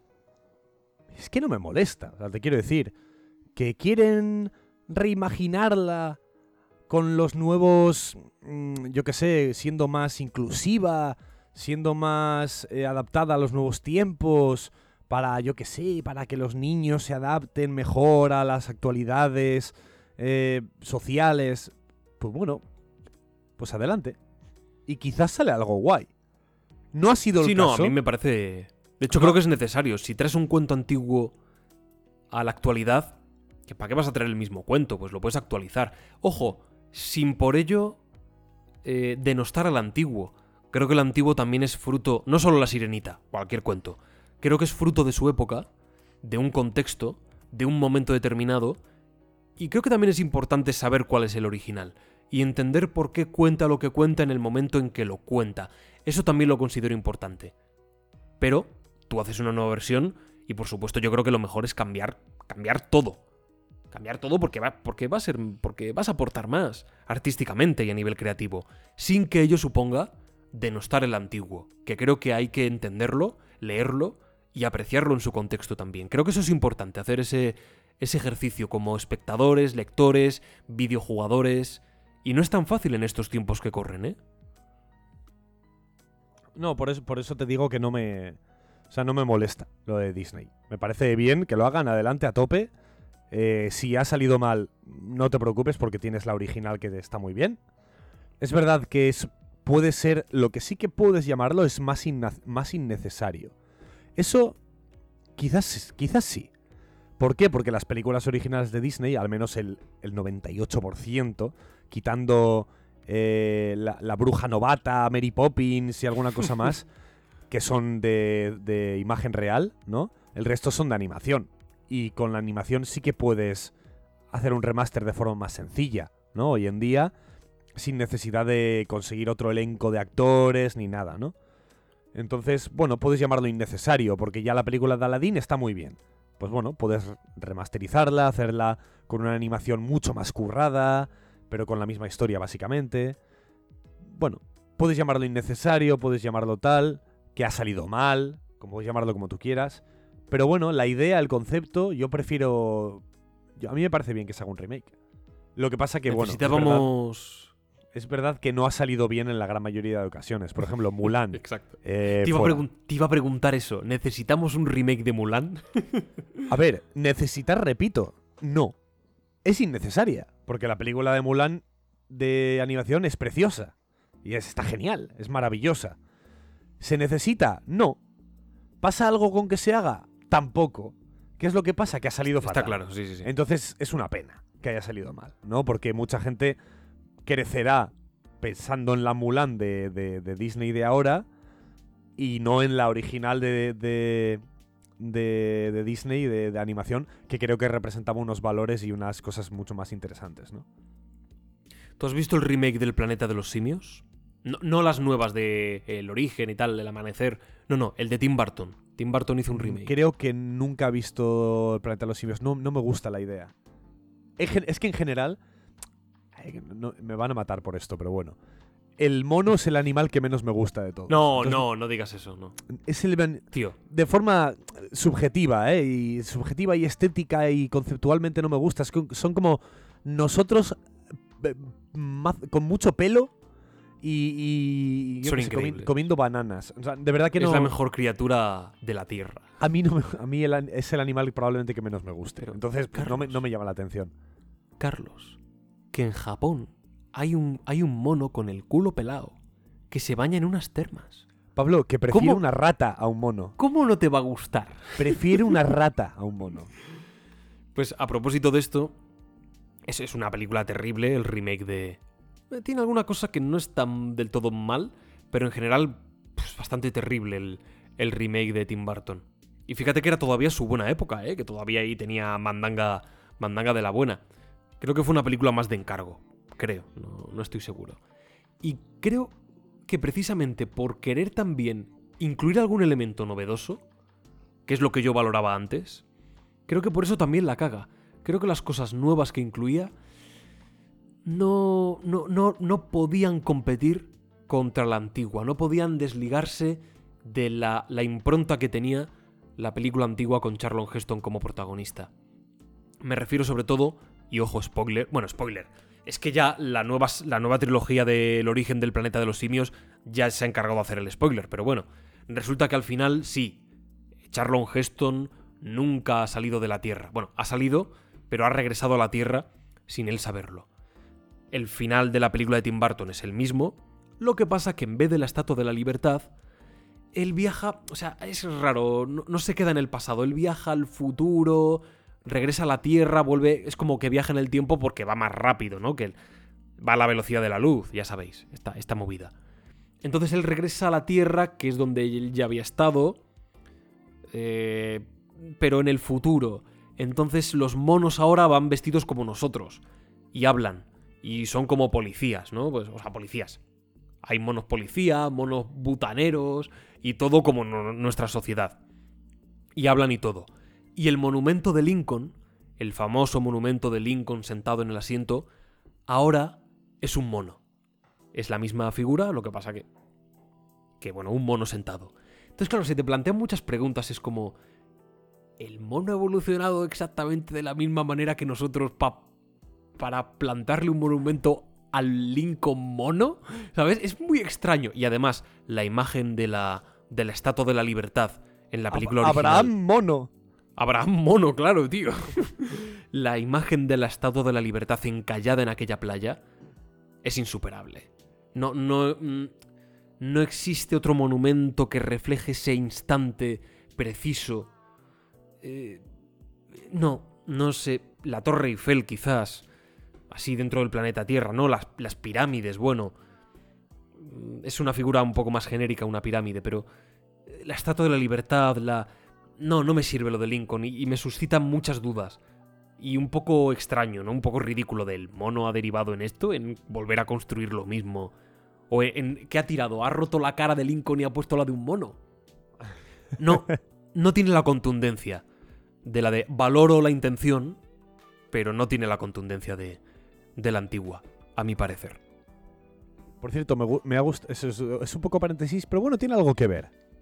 ¿Vale? Que en, en la película que he visto hoy de, de Pedro Pascal, la de Wonder Woman 84, que la he visto en HBO, en tu cuenta de HBO, por cierto, Pablo, gracias. En Eh. mi cuenta, pero ¿cómo? ¿Me bueno, me hace, me hace. Este tipo de cosas me hacen ilusión. Que. ah, la película ni fu ni fa, ¿eh? Bueno, tiene alguna cosita interesante, alguna cosita. eh, bueno. Aun- Aunque, o sea, me llama la atención porque de repente DC ya no es vomitivo, sino que se deja ver. ¿Vale? Se deja ver.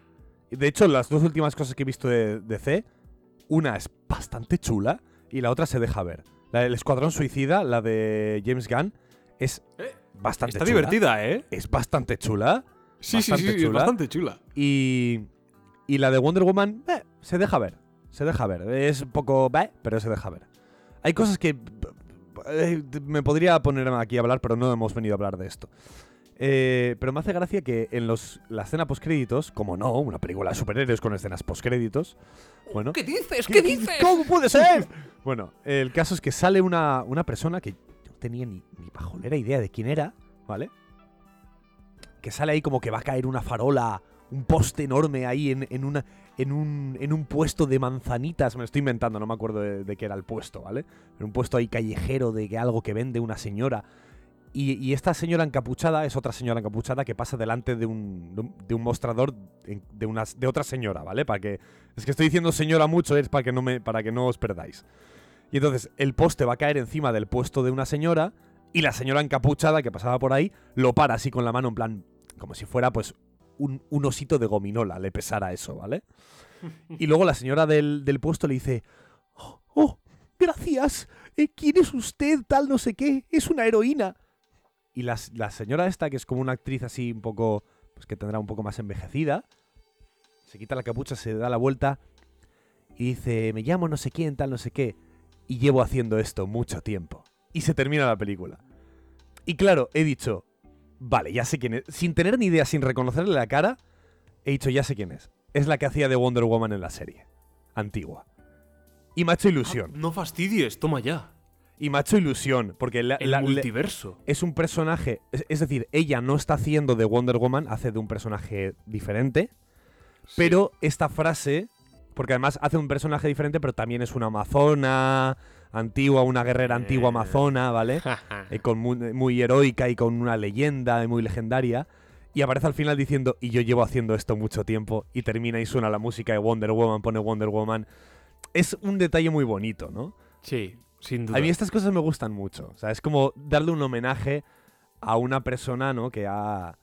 Pasa lo mismo un poco en Uncharted, ¿verdad? Cuando sale el actor de doblaje original, ¿verdad? El- Ese el momento es de voz. el- lo mejor de la Es peli. lo mejor de la peli. Cuando sale, no me acuerdo cómo se llama este tío, que también es el actor de voz de Rick Toffen en Call of Duty Zombies. Y, y es el único momento en el que suena la canción de Uncharted del videojuego. La la la la la la la la. Qué temazo, eh, por favor. Pues yo creo que esto ya para terminar, yo creo yo he dicho todo lo que tenía que decir. Disculpad, he hablado mucho en este episodio. En el cine, Pablo, ¿remaster o remake? Ninguna de las dos. No, no, tienes que decirlo. A ver, remaster por una cosa muy lógica, que es que los remasters se le suelen hacer a películas antiguas en celuloide que corren el riesgo de perderse y se recuperan de esta manera para bueno, pues poder Nah, pero en un eso, DVD, eso, en no es un remaster. Eso es, Eso es un remaster. Eso, no es un remaster, eso es un port. Eso es un remaster. Eso es, lo, eso es lo equivalente a un port en un videojuego. Es un Un remaster es lo que le hace George Lucas a sus pelis, o lo que le hace Peter Jackson No, a sus no seas pelis. cabrón. No, no, no, no, es lo que hay. ¿Remaster o remake? Es decir, Pablo, vale, te lo voy a poner Remaster. más fácil. Te lo voy a poner más fácil. Te lo voy a poner más fácil. Espera, te lo voy a poner más fácil. ¿Vale? Ahora vienen y tienes dos opciones. Van a retocar el bueno, el feo y el malo. Ya la Eh, retocaron. colores y... Bueno, da igual, otra vez. Para arreglarla, en plan celuloide, ya sabes. eh. No, no, Le pues quitaron un poco de grano y a mí me mola más con grano. ahora la van, a, la van a modificar porque les apetece cambiar el color, porque para- creen que es mejor de una manera diferente. Vale. O alguien, un director un poco un autor diferente, va a hacer una nueva versión. ¿Qué prefieres? R- remaster. Madre mía, qué nazi eres con las pelis, ¿eh? De verdad, ¿eh? qué barbaridad. Qué barbaridad. No, yo prefiero un remake. Yo adelante. Remaster, remaster. Joder. He hablado mucho, perdón, pero es- hacía tiempo que no hacíamos un campamento, hemos hablado de cine, se me va... No sé, bueno, perdona, CS que a veces hablo... Hablo bastante. Perdón, ¿eh? Me, si- me siento un poco mal, tío. Pablo, Es que hago un mi- hacemos un remake de... ¿Hacemos un remake de algún...? Por favor, por favor. Un día hacemos un... Por favor, por ¿Hacemos favor. un remake de un favor, campamento base? Por favor, un día hacemos un remake de uno de nuestros episodios. Por favor, Venga, vale. por favor, te lo pido. Por los memes. Un remaster sería, plan, un remaster remake sería de- simplemente...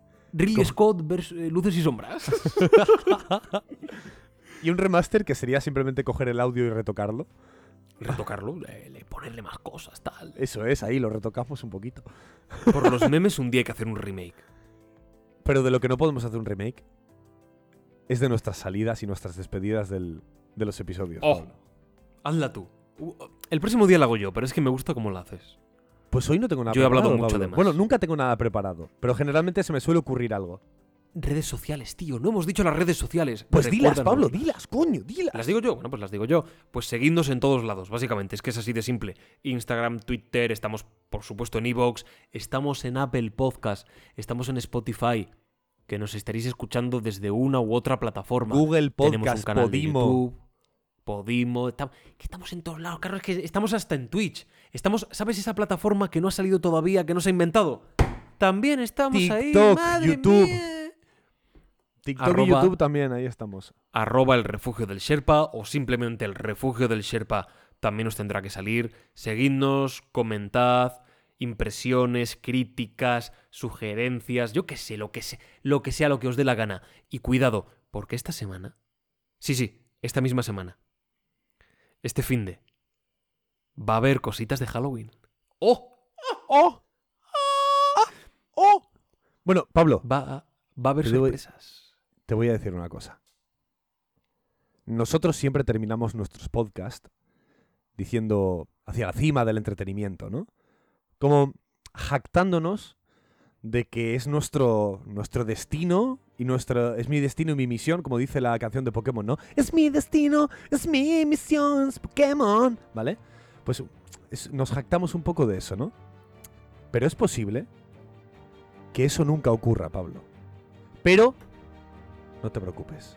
No te preocupes, porque si nosotros, Charlie y Pablo, no llegamos a la cima del entretenimiento, alguien hará un remake del refugio del Sherpa en el futuro y lo logrará. Pero el nombre del refugio del Sherpa, sí o sí, sea con quien sea, se llamen Charlie y Pablo, se llamen F. Pelloso Sinué, se llamen Hiperturista o quien sea, o quien haga falta, o, o- o Jacinto y la tía Ceferina, sea quien sea que lleve este podcast, llegará a la cima del entretenimiento.